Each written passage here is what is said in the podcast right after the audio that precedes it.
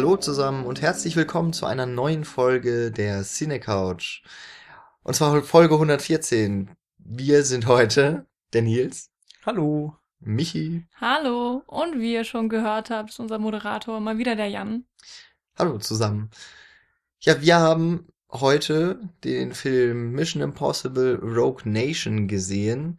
Ähm, und zwar in einer Pressevorführung und deswegen sprechen wir dann auch schon mal direkt zum Kinostart darüber und äh, hoffen, dass wir euch die Entscheidung, ob der Film was für euch ist und was der Film überhaupt ist, weil ihr die Reihe noch nicht kennt, Mission Impossible, dann können wir euch hoffentlich einen Tipp oder einen Wink geben, ob der Film was für euch sein wird oder nicht und ob sich der Kinobesuch lohnt oder nicht. Genau. Und wir haben uns gedacht, wir werden jetzt erstmal kurz was über den Film so rundum sagen, also auch schon mal Inhalt, wie ihr das kennt, und dann, ähm, weil es sich auch so anbietet, ist ja eine Reihe, über die haben wir bisher noch nicht gesprochen. Vielleicht ist mal irgendwo ein Nebensatz über diesen Film, über die Filme gefallen. Ich bin mir da nicht mehr so ganz sicher. Deswegen den Film dann erstmal einzuordnen, diese doch, wie ich finde, ganz interessante Reihe, allein schon so durch die ganzen Namen, die da mal irgendwie mit drin äh, verwickelt waren. Und äh, genau, dann bekommt ihr noch eine Besprechung des Films und äh, das Ganze wahrscheinlich auch eher spoilerfrei. Und Ja, das kriegen wir hin. Denke auch. Ich denke zumindest mal, dass die Handlung gar nicht der Hauptgrund sein dürfte, warum man den Film wenn überhaupt sehen will. Aber das schauen wir mal. Apropos Handlung. Ja. äh, es geht wie immer bei Mission Impossible um Ethan Hunt. Ich dachte um eine unmögliche, unmögliche Mission. Um Ethan Hunt, der eine unmögliche Mission möglich macht. Ähm, ja, äh, er ist Agent beim, wie hieß das? MI MIF. IMF? Impossible. Impossible. Impossible Mission Irgendwas. Force? Force, wahrscheinlich, irgend so ein Quatsch. Ähm, genau, äh, ist quasi so eine Art Black Ops Truppe der amerikanischen Geheimdienste. Ähm, und auch dieses Mal hat er, wie gesagt, wieder eine unmögliche Mission. Und zwar ähm, gibt es das Syndicate, eine weltweit operierende Untergrundterrororganisation, die scheinbar ganz schlimme Ziele im Schilde führt, das System irgendwie kippen will durch terroristische Akte, aber diese als Unfälle tarnt. Die möchte er ausnehmen, vor allem den Hauptbösewicht, dessen. Namen Lane, Lane, genau, gespielt von Sean Harris, wenn ich das richtig im Kopf habe. Und äh, zur Seite stehen ihm dabei mal wieder seine Kollegen, unter anderem Simon Peck, äh, Ving Rames und äh, Jeremy, Jeremy Renner. Renner. Und auf, ja, dann gibt's noch so eine andere weibliche Figur, Ilsa, gespielt von Rebecca Ferguson, die ähm, ja so ein bisschen eine zwielichtige Rolle dabei einnimmt, ihn teilweise unterstützt, teilweise aber auch auf einer anderen Seite zu stehen scheint. Ähm, ja, das und, lassen wir einfach mal offen. und gleichzeitig ist dieses IMF ein wenig bedroht, und zwar, weil die CIA diese unerhörten Methoden, die der IMF ständig anwendet, zum Beispiel in Teil 4, ähm, gar nicht gut findet und sagt, äh, die sind nicht ähm, zu kontrollieren, darum müssen die weg.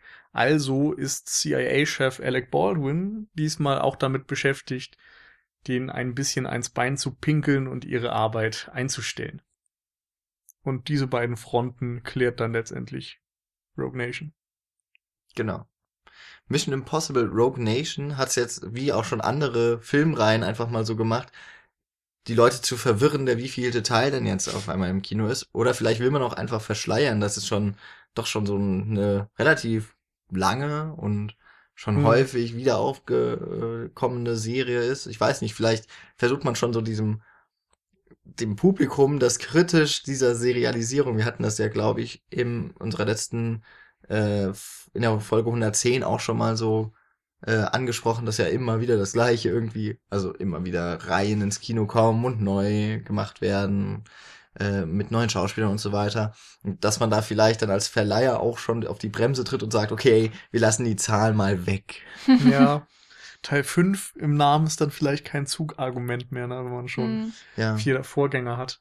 Ich finde vor allem gerade bei Mission Impossible noch witzig, dass ja Ghost Protocol Teil 4 Vier. ist und äh, auf Deutsch dann Phantomprotokoll heißt. Ich glaube sogar Phantom Protocol. Ja, Phantom Protocol. Es ist Echt? tatsächlich Englisch. Es ist nur Okay, nicht noch besser. Ghost. Ähm, auf jeden Fall verwirrt es mich jedes Mal. Und ich habe immer keine Ahnung, ob das jetzt der vierte Teil ist oder ein fünfter Teil oder ob der doch vielleicht der dritte Teil ist, der noch einen Untertitel hat Mhm. oder so. Das ist Ich grausam. habe immer das Gefühl, also wenn, wenn es jetzt nicht heißt, ähm, weil, weil der dritte Teil hieß ja MI3. Ja, der nur. zweite ist, glaube ich, auch schon MI2. Ah, also, okay, das äh, weiß ich jetzt gar nicht. Im Amerika. Genau, und, und wenn es dann, wenn es dann heißt Mission Impossible Rogue Nation, dann hat es mehr so ein Alleinstellungsmerkmal. Man, ähm, man denkt dann vielleicht eher über diesen, wirklich nur über diesen einen Film nach und, und nicht eben über den fünften Teil der Serie. Also so als, als hätte man nur den Film Rogue Nation und nicht unbedingt halt einen weiteren Miss- Mission Impossible Film. Da, da finde ich es dann ganz witzig, dass jetzt Rogue Nation zum ersten Mal, soweit ich das in Erinnerung habe, wirklich Bezug nimmt auf die Reihe. Weil, äh, wie Nils das eben schon gesagt hat, das IMF äh, soll geschlossen werden.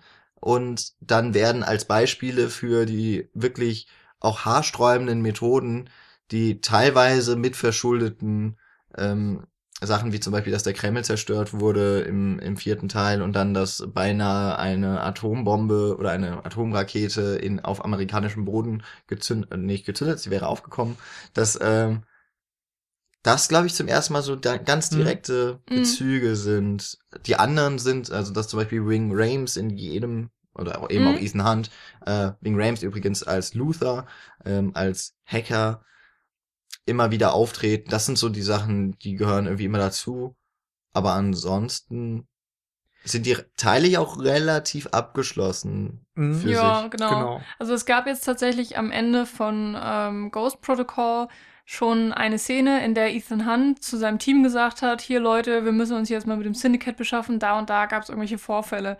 Ähm, ich erinnere mich jetzt an die Szene nicht so gut, aber ich habe das eben eben nochmal nachgelesen, dass, äh, dass es da eben schon diesen Ausblick gab und dass sozusagen jetzt Rogue Nation genau da anfängt wieder, wo ähm, Ghost Protocol aufgehört hat und es da diese minimale Verlinkung zwischen den beiden Filmen gibt. Trotzdem ist natürlich die Geschichte immer komplett abgeschlossen. Ich weiß noch, in den ersten Filmen, da war ja mit, ähm, mit Hans Freundin noch so eine Hintergrundgeschichte. Da wurde auch manchmal noch was angeknüpft und wurde halt ähm, Bezug auf sie genommen, das, was auch immer dann damit ihr passiert ist und so. Aber ansonsten ist es ja keine, keine ja, weitergeführte Reihe, sondern eher so Fall für Fall wird eben Genau. im Film behandelt. Ähm, interessant finde ich noch, dass die ganze Filmreihe auf einer Serie basiert, Mhm. die in den 60ern irgendwie gelaufen ist. Ich glaube, eine amerikanische Serie. Ja. Ähm, auf jeden Fall gab es da eben auch schon dieses IMF und es gab äh, das Syndicate als böse Verbrecherorganisation. Insofern, Gab es da auch schon die Figur Ethan Hunt? glaub nicht, nee. Also, okay. Also ich glaube, das, was übernommen wurde, ist echt nur dieses Grundsetting und der Soundtrack. Also dieses berühmte Mission Impossible Theme gab es Mhm. da wohl schon. Auf Deutsch hieß die Serie übrigens Cobra übernehmen sie. Und ja, war dann quasi Mitte der 90er. Also ich, ich glaube, wir hatten gerade nachgesehen, in 66 sogar Ja. die Serie Mhm. gestartet. 96 dann der erste Film, also 30 Jahre später. Das passte dann wahrscheinlich auch einfach ganz gut. Ja. Ich muss gerade, berichtigt mich, wenn ich mich jetzt falsch erinnere, aber soweit ich weiß, wird doch in, am Ende jedes Mission Impossible Teils wieder Ethan Hunt irgendwie in einen neuen Fall schon quasi verwickelt. Also das heißt, er bekommt ja immer diese, So ein Ich nehm- Anruf oder er bekommt so. einen Ne? Anruf oder äh, irgendwie ein Video zugeschickt Mhm. oder sowas und bekommt dann immer diese Frage gestellt, ihr nächster Auftrag, sollten sie ihn annehmen, ähm, lautet. Und dann kommt der Auftrag. Ja. Das gab's doch jetzt das erste Mal nicht am Ende, oder? Habe ich, hab ich das jetzt schon ausgeblendet? Ich kann mich nicht dran erinnern gerade. Nö, weiß ich jetzt auch Nö, nicht. mehr. im, also bei Rogue Nation war es jetzt nicht so, aber ich muss am Nee, ich Ende von noch, Ghost Protocol war es doch aber Da gibt auch er ja ein die, bisschen anders. ja, da gibt ja Ethan Hunt die Handys aus an die alle Genau. Leute und sagt ihnen dann Ja. quasi hier, da ist euer nächster Auftrag Mhm. drauf. Aber sagen wir so, ein kleiner Ausblick ist ja schon drin. Das Mhm. stimmt, auf jeden Fall. Also man, ja, wie auch immer. Okay. Aber vielleicht können wir mal so diese Reihenwerkmale ja auch zusammenfassen. Du hast jetzt gesagt, es ist immer typisch, dass am Ende Und auch am, es fortgesetzt Ja. wird und überhaupt, dass diese Frage kommt immer, dass ähm, nehmen Sie den Auftrag an, überhaupt, dass man eine Nachricht kriegt, die sich innerhalb von fünf Fünf Sekunden Sekunden selbst zerstören wird, auf irgendwelche dubiosen Arten, das ist schon immer schick.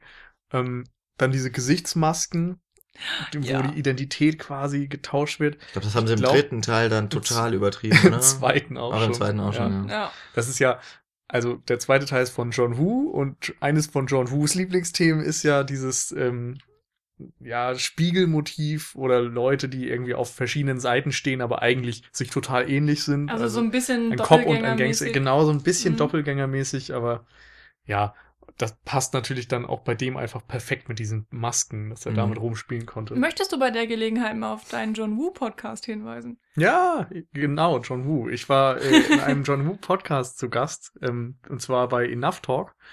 In der Reihe Diverse Talk, da hat äh, Jacker einen Podcast aufgemacht und lädt sich Gäste ein. Und ich war da mit Christian von der Wiederaufführung zu Gast und wir haben einfach zu dritt dann über ganz viel John Woo gesprochen, vor allem diese 80er Heroic Bloodshed Geschichten. Kann man sich dort anhören, verlinken wir dann bestimmt auch nochmal. Genau. Und an dieser Stelle kann man ja sagen, sowohl Enough Talk als auch Wiederaufführung durchaus Empfehlungen aus Ja. unserer Redaktion. Auf alle Fälle. Ähm, ja, und ähm, vielleicht, um das gerade noch zu sagen, um, um auch noch eine Besonderheit dann der Reihe Mission Impossible zu betonen. Wir haben, glaube ich, Brian De Palma noch nicht genannt, den Mhm. Regisseur vom ersten Teil. John Woo hat dann den zweiten inszeniert. Dann kam J.J. Abrams, der Teil, der MI3 gemacht hat. Fan, oder wie heißt er jetzt? Ghost Protocol war dann von Brad Bird. Brad Bird, der aus, der von Pixar dann ja quasi, das war glaube ich sein erster Realfilm. Mhm. Und jetzt Ich meine haben auch. wir, den Namen habe ich schon wieder fast vergessen, McQuarrie auf jeden Fall mit Nachnamen. Mhm. Christopher McQuarrie, der eigentlich oder vor allem Drehbuchautor ist, wie wir gesehen haben, äh, von die Die üblichen Verdächtigen hat er das Drehbuch geschrieben, dürfte so sein bekanntester Film Mhm. sein und hat zuletzt oder kennt Tom Cruise schon relativ gut der durch hat irgendwie Operation. Valkyrie das Drehbuch. Jack Reacher. Jack Reacher hat auch selber verfilmt Genau. und da war noch Oh, ein Film Edge of davor. Tomorrow. Genau, Genau. Edge of Tomorrow. Genau. Ähm, genau, also damit jetzt auch der fünfte Regisseur beim fünften Teil der Reihe.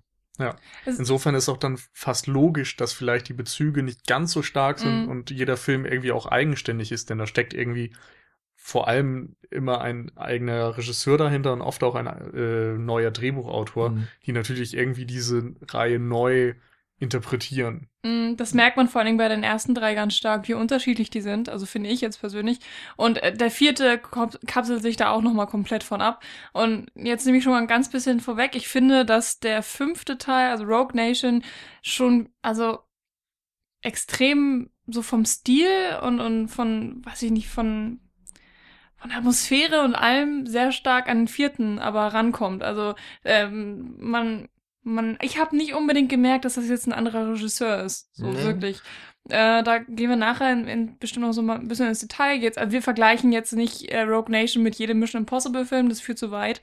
Aber ähm, wenn ihr den vierten noch so ein bisschen im Kopf habt und dann ähm, vielleicht dann nächste Woche oder so mal euch Rogue Nation anguckt, ähm, glaube ich, werdet ihr auch merken, dass die nah, relativ beina nah beieinander sind. Und ich mochte den vierten sehr. Von daher finde ich das jetzt auch eigentlich ganz gut, dass, äh, Mhm. dass sie da jetzt nicht so ähm, krass von abgewichen sind. Ja, woher das vielleicht kommen könnte, dass die Filme sich ähnlich anfühlen, das äh, ist, weil der Kameramann wieder der gleiche war. Das war Hm. Robert Elswit, der ja auch, glaube ich, den ersten Born also an der Kamera inszeniert hat und vor allem der frühere Standardkameramann von Paul Thomas Anderson war. Mhm. Also ich glaube bis Und- Magnolia. Ich meine, produziert wird das Ganze mittlerweile immer noch von J.J. Abrams, oder? Genau. Und Tom Ja. Cruise mittlerweile ja auch. Ich glaube Ja. schon seit dem zweiten oder dritten auch dann dabei. Hm, ich glaube schon seit dem zweiten. Aber seit dem dritten, wo J.J. Abrams dann Re- Regie geführt hat, äh, läuft das Ganze ja unter Bad Robot. Mhm. Insofern hat er natürlich da auch so ein bisschen die Finger drin und kann die Serie vielleicht Mhm. in eine gewisse Richtung ausformulieren, so das Erfolgsrezept einfach weiter optimieren und so. Wobei ich jetzt behaupten würde, ist natürlich reine Spekulation, aber dass J.J. Abrams wahrscheinlich bei dem fünften Teil relativ wenig auch gestalterisch äh, dabei war, weil Star Wars ja gleichzeitig genau. Ja. schon mit den Aber ich denke Ja. schon, dass der vorher irgendwie mal drauf geguckt hat, dass man ja. eine künstlerische Richtung oder auch eben eine kommerzielle Richtung vorgibt. Da du gerade Star Wars mit reingeworfen hast, äh, interessanterweise wurde der Starttermin ja nach vorne geschoben, jetzt fast um, um fünf Monate oder sogar noch mehr, weil eigentlich sollte er im Dezember starten, da aber da auch gleichzeitig Spectre und Star Wars äh, rauskommen, hat dann die Produktionsfirma gesagt, dass sie äh, den Starttermin vorverlegen, damit eben nicht so viel Konkurrenz da ist. Und Hm. jetzt ist er dann ein mehr oder weniger Sommerblockbuster noch geworden. Hat er sich jetzt, glaube ich, eine ganz gute Woche rausgesucht. Und vielleicht, also klar, Star Wars wird sowieso, da kann man wahrscheinlich schwierig gegen ankämpfen. Aber vielleicht ist dann noch Spectre, also der vierte Bond dann von äh, mit Daniel Craig, Mhm. oder? Ja. Ist wahrscheinlich dann so auch thematisch sehr nah. nah. Und lustigerweise, Ghost Protocol kam auch im selben Jahr wie Skyfall raus. Da waren die auch schon so ein bisschen in Konkurrenz miteinander. Das ist ja schon so lange her. Mit Skyfall meine ich. Krass. Ja, oder was äh, hier 2011, Quantum ne? Trost? Ich weiß es das gerade kommt nicht. schon hin. Kann schon hinkommen, ja. Also bin ich mir jetzt nicht mehr ganz sicher, aber ich glaube, Skyfall hat mir im Kino Also auf gesehen. jeden Fall war es irgendein Bond-Film. Ich habe mir jetzt den Ja, Namen ich meine, nicht das war gut Ende genug gemerkt. 2011. Das kann gut sein, ja. Puh.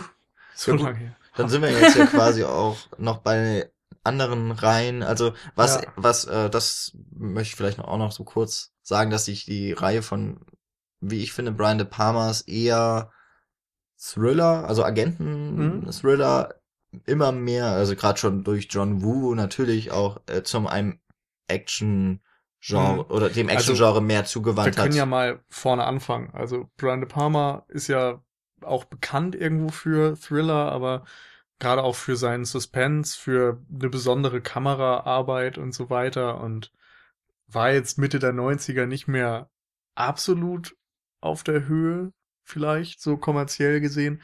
Ich meine 93, ja, einer meiner Lieblingsfilme, Kalidos Way, aber das war ja so neben Mission Impossible das letzte wirklich herausragende, was es so rausgebracht hat.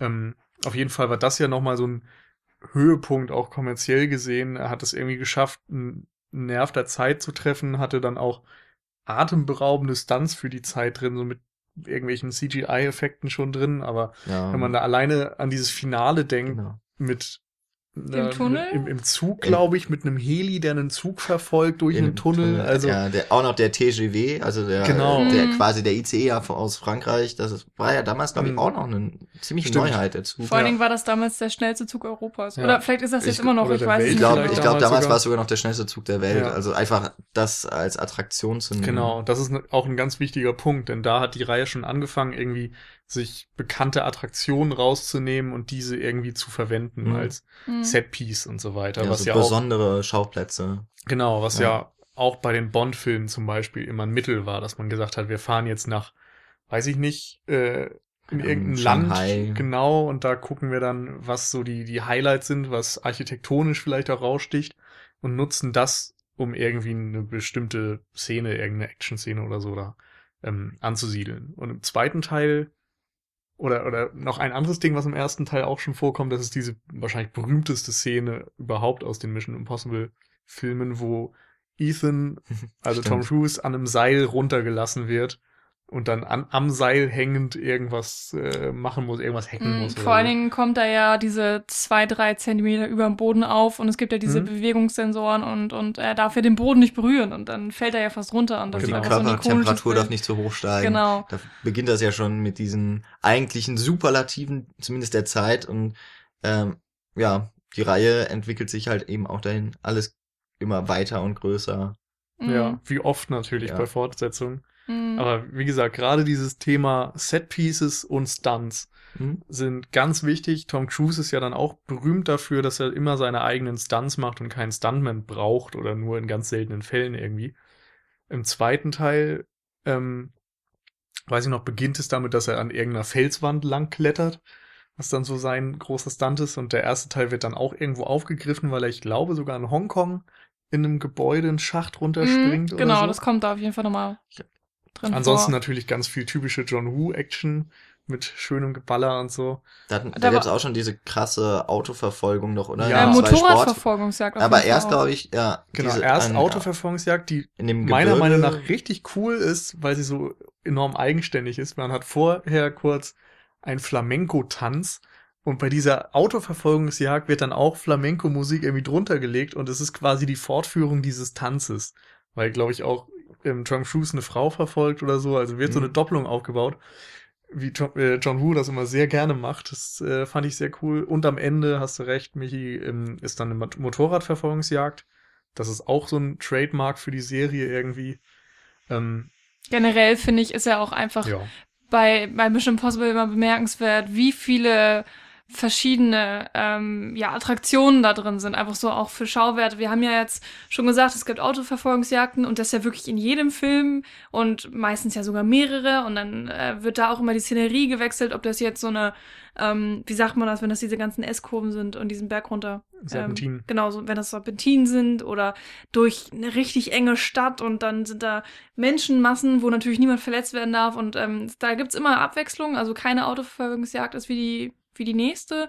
Dann haben wir Mo- Motorradverfolgungsjagden und ähm, auch normalen ähm, Faustkampf oder dann eben wird mit den, den schlimmsten Waffen aufeinander geschossen oder ja, ne?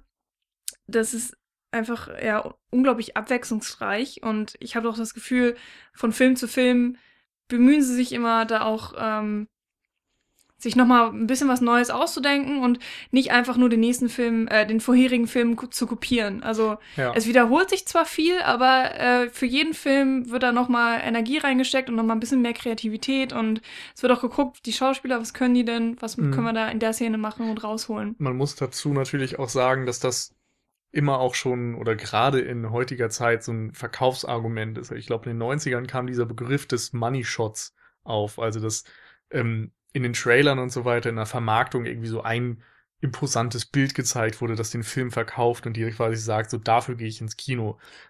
Bestes Beispiel vielleicht Independence Day und dieses Raumschiff, was mit einem Laser ins Weiße Haus reinschießt, was dann Mhm. explodiert. Das ist einfach so ein ikonisches Bild und so beeindruckend Mhm. gewesen damals, dass irgendwie jeder dafür ins Kino gerannt ist.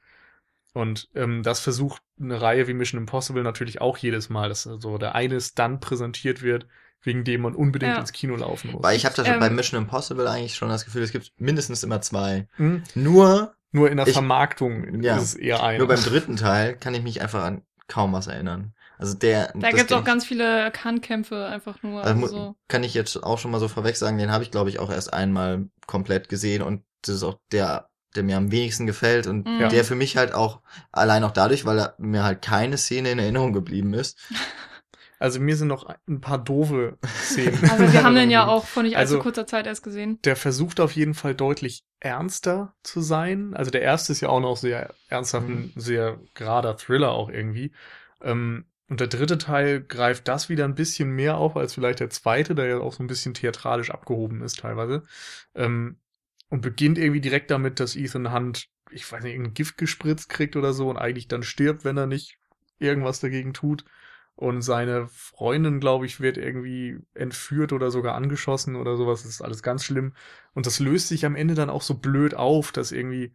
Ja, ich will jetzt nicht Ja, wollte spoilern. gerade sagen. Aber es ist wirklich eine dumme Auflösung, wo du dann auf einmal denkst, so, ja, wirklich, meinetwegen, Bösewicht stellt sich doof an oder äh, jedermann kriegt auf einmal Fähigkeiten, wo du denkst, das kann's doch irgendwie nicht sein. Mm. Ja, es Weiß nicht. einfach unglaubwürdig. Und es ist ansonsten visuell natürlich wirklich ein J.J. Abrams-Film und auch erzählerisch. Also es gibt ja bei ihm immer dieses Pr Prinzip der Mystery Box, also dass man irgendein Rätsel hat, was dann auch vielleicht gar nicht so wichtig ist für das Endergebnis des Films, aber die Handlung in Gang setzt, also so ein bisschen wie ein MacGuffin auch. Und ich meine, da war auch wieder im dritten Teil irgendwas total Dominantes, ein Riesenrätsel, was dann am Ende nicht wirklich aufgeklärt wurde. Apropos MacGuffin, das wäre ein Begriff, der hätte ich sowieso später nochmal reingeworfen, aber es ist ja schön, dass er jetzt auch schon kommt. Das würde ich sagen, ist auch etwas, was halt zu Mission Impossible einfach gehört. In der erst, Im ersten Teil ist es diese Liste von Geheimagenten, Hm. die gesucht wird. Im zweiten ist es der Virus, der, der glaube ich auch Ethan dann äh, Ja, ja. befällt. Ja. Bin mir nicht mehr ganz sicher. Beim dritten kann ich mich jetzt, wie gesagt, nicht dran erinnern. Beim vierten ist es ja quasi auch wieder so eine Liste. Da, da sind's die, da ist es eine Atombomben oder Atomraketen. Und jetzt im fünften Teil ist es, ja, es bleibt sehr lange offen. Also es ist eben, und deswegen ist eigentlich auch so unwichtig, was es eigentlich ist. Es gibt eben diesen einen Gegenstand, Ledger. das wird, Oder nicht? also es ist dann im Grunde eine, ein Daten. Es sind einfach Ja. Computerdaten und es ist eigentlich auch vollkommen wurscht, wofür die sind. Das ist einfach das, was jeder hinterherjagt. Mm. Und das ist eben so der typische MacGuffin, der ja fürs Agenten oder für diesen äh, die Thriller oder Action Spielart dann des Agentenfilms Mhm. eigentlich immer so, dass eben dieser Plot-Device ist, der Ja. genutzt wird. Soll auch gar nicht, äh, das soll gar nicht böse klingen oder so, aber ähm, einfach, Aber man kann ja mal, man kann ja mal so einen Begriff, der ja auch aus der Filmwissenschaft dann irgendwie stammt, kann man da ja mal reinwerfen. Ja. Ähm, ja, dritter Teil. Äh, dritter Teil, wie gesagt, interessant noch, Simon Peck spielt da zum ersten Mal mit und ich weiß nur noch, dass er total verschenkt ist und im Mm. Grunde auch so dieses Comic Relief Ja, sein genau, soll. das war richtig auch so ein schöner Begriff. eigentlich. Also, ne, der, der, der Lacher für zwischendurch, der einem so ein bisschen Mhm. von der ganzen schweren Kost drumrum Und loslöst, aber es auch, funktionierte ähm, einfach nicht, weil er total schlecht geschrieben ist, so als Rolle und wenig zu tun hat und, äh, Er ist ja so ein bisschen ja. auch der, der Sidekick von Ethan Hunt. Ähm, er hilft ihm immer und, und leitet ihn teilweise durch irgendwelche Situationen, dadurch, dass sie immer durch irgendwelche, weiß ich nicht, durch Hand Handys, Funk. was auch immer, miteinander verbunden sind und äh, wenigstens ähm, da in Kontakt stehen. Und ähm, was auch besonders traurig ist, dass wenn man ihn sieht, sitzt er halt nur rum und redet. Und meistens siehst du nicht, mit wem er redet, weil Tom Cruise halt 500.000 Kilometer weiter weg ist. und die sind nie zusammen im Bild. Und, und ja, er ist dann in seinem Büro vor seinem Laptop und, und zeigt ihm nun die Route. Und es ist einfach super Mhm. langweilig. Er hat nichts zu tun, außer da zu sitzen und zu reden. Ja, ich meine, Simon Peck kennt man ja vor allem aus seinen witzigen Rollen. Also er ist Mhm. halt ein begnadeter Komiker, muss man halt so sagen. was ja auch schon halt, echt früh angefangen hat. Also man, man kennt ihn ja vor allem dann auch aus der Cornetto-Trilogie von Edgar Wright. Und dann ist es irgendwie auch, man kann sich fast schon denken, wenn ein Film, also MI3 in dem Fall dann eben, eigentlich versucht, diese gesamte Reihe etwas ernster darzustellen und dann holt man sich aber jemanden dazu in die Reihe, der dafür sein komödiantisches Talent zu Recht bekannt ist. Dann merkt man schon, okay, das ist vielleicht nicht ganz durchdacht gewesen. Mhm. Und dann ist es, das, daran konnte ich mich jetzt auch, wie gesagt, nicht mehr so richtig erinnern, wie er da auftritt.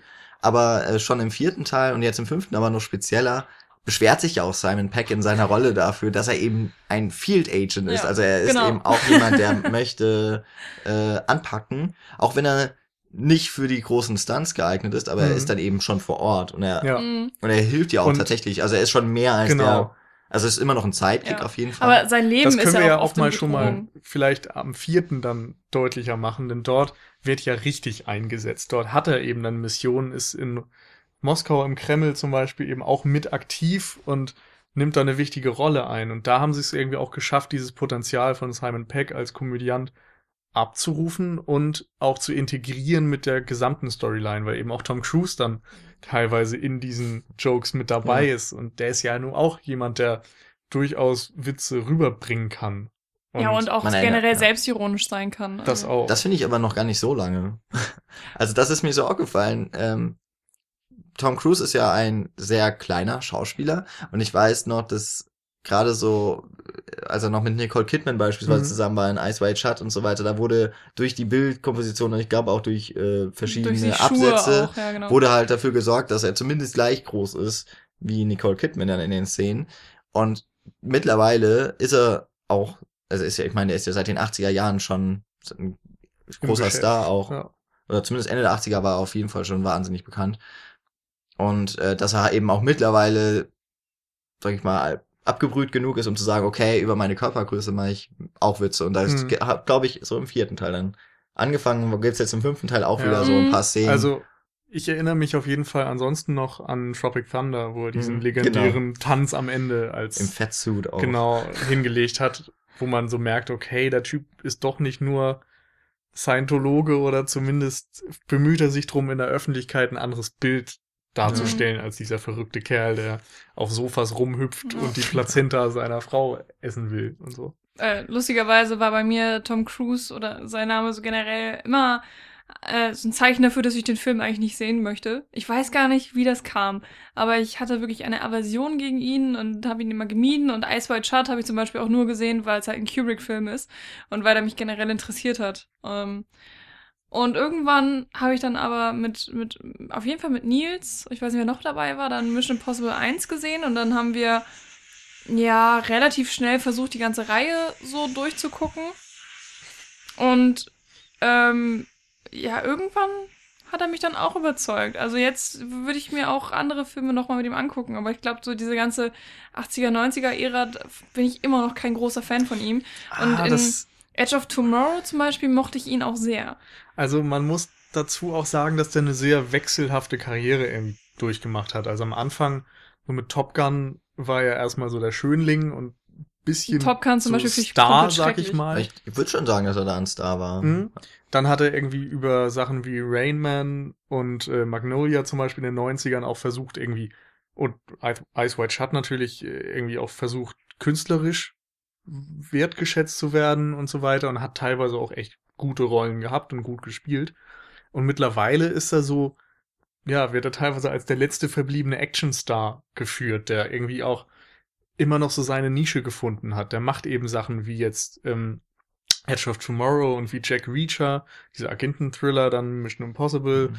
Dann hat er, äh, ja, keine Ahnung, was noch, aber. Er macht einfach so viel. Also Ja, jedes äh, Jahr kommt mindestens ein noch Film. Ein, also ja. ganz viel Science Fiction und Action und Thriller und so weiter. Diese Schiene, die jetzt vielleicht im Mainstream teilweise ein bisschen unterrepräsentiert ist im Vergleich zu vor einigen Jahren, möglicherweise. Ist jetzt meine These, weil eben auch doch viel dann auch von ja, Animationsfilmen und Superheldenfilmen irgendwie dominiert wird.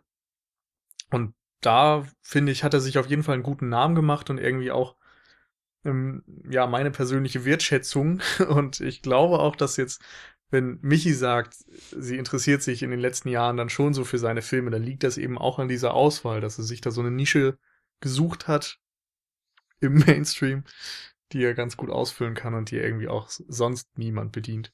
Ja, ich finde, also Tom Cruise habe ich immer sehr gut den die Person Tom Cruise und den Schauspieler in seinen Rollen immer gut trennen können, weil ich habe auch, also gerade Tom Cruise ist eben eine Person, an der haben sich viele, an der spaltet sich so die Meinung, eben dadurch, weil er m, auch von oder durch die Scientologen so als Aushängeschild ja auch ist ja auch klar, ist ein großer Mhm. Name, wird er eben auch ausgenutzt.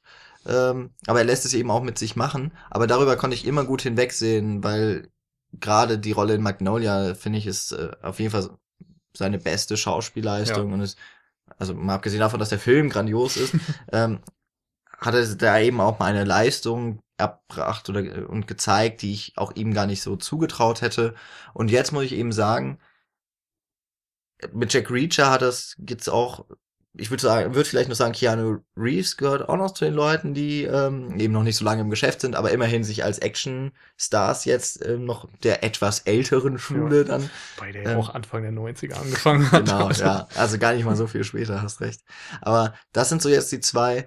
Ich habe Jack Reacher noch nicht gesehen, hatte aber immer vor. John Wick fand ich auch, also jetzt in dem Fall dann von Keanu Reeves, um diese Analogie gerade, die ich da aufgemacht habe, noch kurz zu beenden. Ähm, ist jetzt ja auch mal wieder, das sind ja so zwei Filme, die bei Jack Reacher bin ich mir gar nicht sicher, ob das auch in der Buchreihe, ich glaube in der Buchreihe ist das, aber das Hm. zumindest relativ neue Helden nochmal dem Kino. John Wick zumindest wirklich ein Kinoheld mal wieder. Und obwohl der Film nicht perfekt war, war ich halt froh zu hören, dass es einen zweiten Teil geben wird. Von Jack Reacher wird es einen zweiten Teil geben.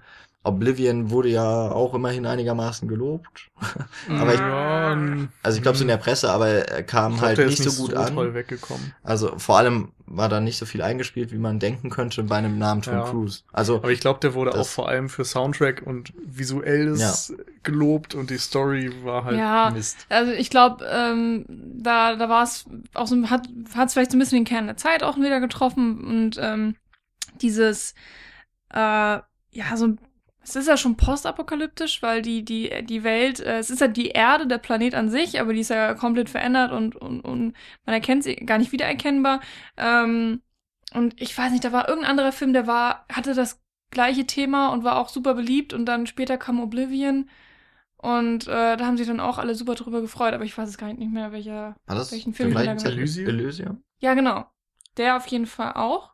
Also war halt dann ähm, vielleicht so ein bisschen so, so ein Sci-Fi hoch in dem Moment oder in, in den paar Monaten, weiß ich glaube, ich nicht mehr. vorher gab es vor allem nicht so viele. Mhm. Und dann hat man irgendwie alles genommen, was da kommt. Ja, hat und- sich drüber gefreut. Man muss auch sagen, ähm, das, das ganze, die ganze Werbung, das ganze Marketing, was sie für Oblivion gemacht haben, fand ich auch sehr überzeugend. Und der Trailer sah verdammt cool aus und man kannte Tom Cruise natürlich schon als Actionhelden und hat sich dann vielleicht auch gefreut, als Tom Cruise in einem Science-Fiction-Action-Drama so.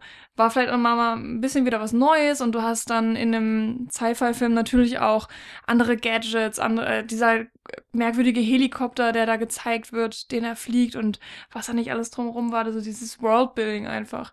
Ähm, in der Kombination eben mit Tom Cruise als Actionheld. Ich glaube, das war äh, was, was allgemein ähm, viele Leute fasziniert hat. Das ist auch der Grund, jedenfalls, warum ich mir den Film angesehen habe und war dann einfach grauenhaft enttäuscht, weil die Story einfach zum Kotzen ist. Ähm, ach genau, ähm, hier, wie heißt er, der Schwarze? Äh, Gott. Morgan Freeman. Danke. genau. Morgan Freeman äh, wurde ja auch immer so angeteasert, von wegen, dass er da eine tolle Rolle drin hat und das war eigentlich auch total bescheuert. Woran erkennt man Filmnerds, wenn der Name Gott einfach mit Morgan Freeman, der Präsident. nee, nee, man denkt schon an Gott. Ja. ja Wahnsinn. So eine Ich habe gerade überlegt, an wen ich jetzt bei der Präsident denken würde. ja. Das ich erste, was Arnold mir- Schwarzenegger wegen des Simpson-Movie. Das erste, was mir einfiel, war Pierce Brosnan wegen Mars Attacks. Oh, stimmt, oh Gott. Und an wen dachtest du? Ich bin mir gerade, ich glaube, bei der Präsident hätte ich im Moment tatsächlich an, an den, entweder sogar noch Bush, weil das halt noch so präsent einfach ist in meinem. Also deswegen war ich dann so, okay, auf jeden Fall an den US-Präsidenten, egal jetzt ob. Aber Morgan Freeman hat ihn, glaube ich, schon mehrfach gespielt auch, ne? Echt? Echt? Also er war ja, äh, wir kommen jetzt, ich wollte gerade schon sagen, wir sind schon ein bisschen weit weg von Mission Impossible und sollten vielleicht langsam mal zum fünften Teil, aber Ja. dann bringen wir das gerade noch. Ich, also in Olympus Has Fallen hat er ja auf jeden Fall den Präsidenten gespielt und Okay. in Deep Impact. Und Lustigerweise. Beide nicht gesehen. Okay. Also macht das Sinn, dass Ähm, ich da keine jetzt Ahnung von in habe. einem Film, äh, ich weiß, ist ja schon draußen, aber auf jeden Fall Samuel L. Jackson spielt ja jetzt auch äh, den Präsidenten. oh Gott. Ja. so einen glaub, Präsidenten will jeder ich nicht muss haben. mal. Nee, das- er Aber darf gut. auch, glaube ich, offiziell nicht Motherfucker sagen in dem Film. Ich Okay. weiß es nicht. Wahrscheinlich macht das doch. Vielleicht hätte ich an Harrison Ford gerade gedacht. Hm. Es gibt so viele Präsidenten. Hören wir ja, aber auf. er ist einer der. Ähm, Ich denke genau. gerade an Wir Tom waren bei Cruise. Oblivion. Ähm, Genau, und was danach finden. kam, war, glaube ich, Edge of Tomorrow, der Ja, erstaunlich gut funktioniert hat als Ja, Actionfilm und als Blockbuster, weil der es irgendwie auch gepackt hat, dieses ähm, äh, und täglich grüßt das Murmeltier äh, Prinzip Zeit, äh, Groundhog Zeit, Day, Time Loop. genau, ja.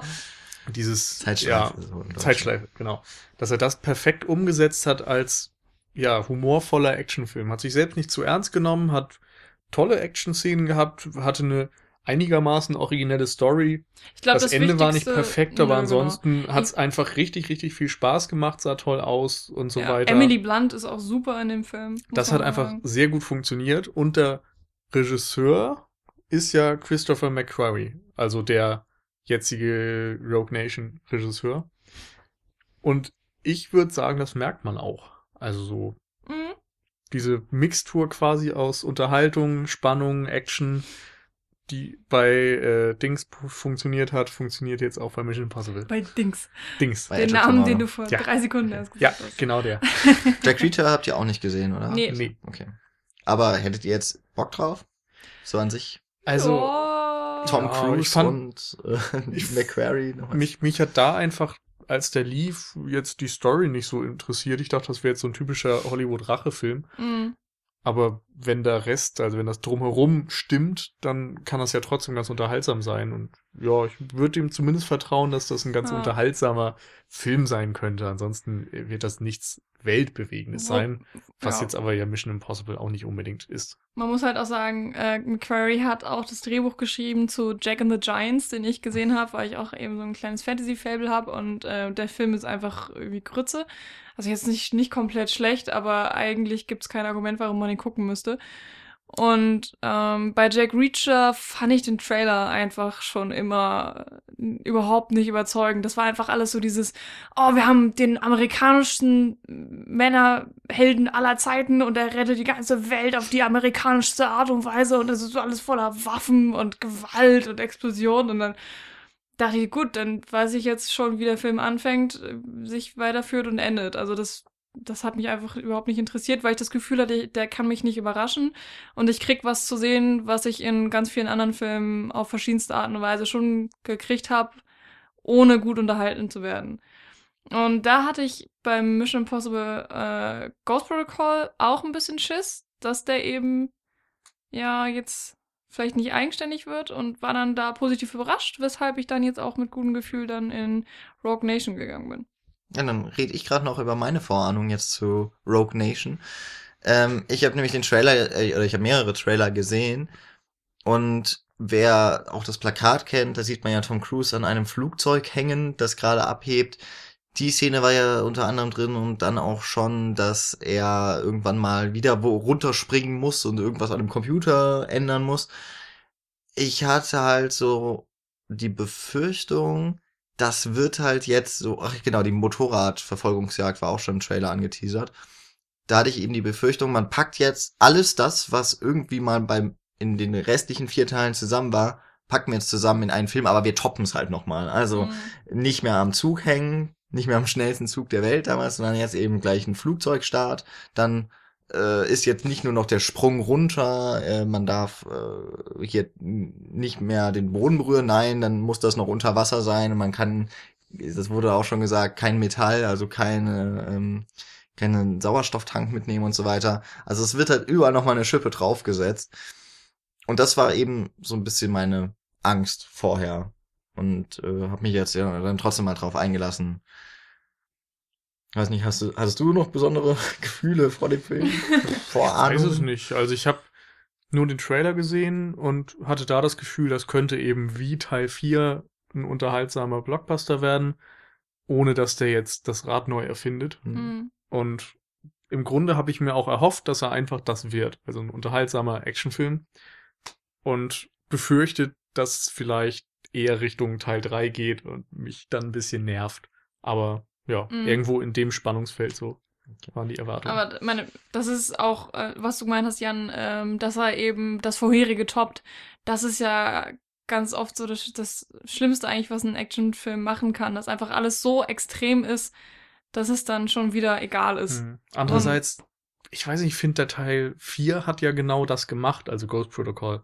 Da gab es ja dieses höchste Gebäude in Dubai oder so. Ja. Es ist das größte Gebäude der Welt immer noch. Ja, ja, genau. Der Burj Khalifa. Und steht da in Dubai, ne? Genau, ja, Ja. Burj Khalifa. Wo er eben dann an der Fas Fassade entlang geklettert ist und ohne Sicherheit oder was weiß ich, so ohne Netz. Und das war damals ja auch so das Werbeding, so darum muss man in den Film, weil War dieser auch auf, auf Stunt so dem krass Plakat, ist. glaube Mhm, ich. Und Genau. im Trailer. Und Ja. da haben sie ja meiner Meinung nach dann auch schon versucht, den dritten oder alles vorangegangene zu toppen mit diesen Stunts. Und für, für mich hat der vierte da eben sehr gut funktioniert. Hm. Mhm. Insofern war das jetzt für mich auch gar nicht so die Befürchtung, auch wenn das grundsätzlich natürlich immer mal ja schwierig ist mit diesem Also- alles toppen wollen. Ja, bei den Expendables-Filmen merkt man das auf jeden Fall. Und das funktioniert da auch einfach nicht.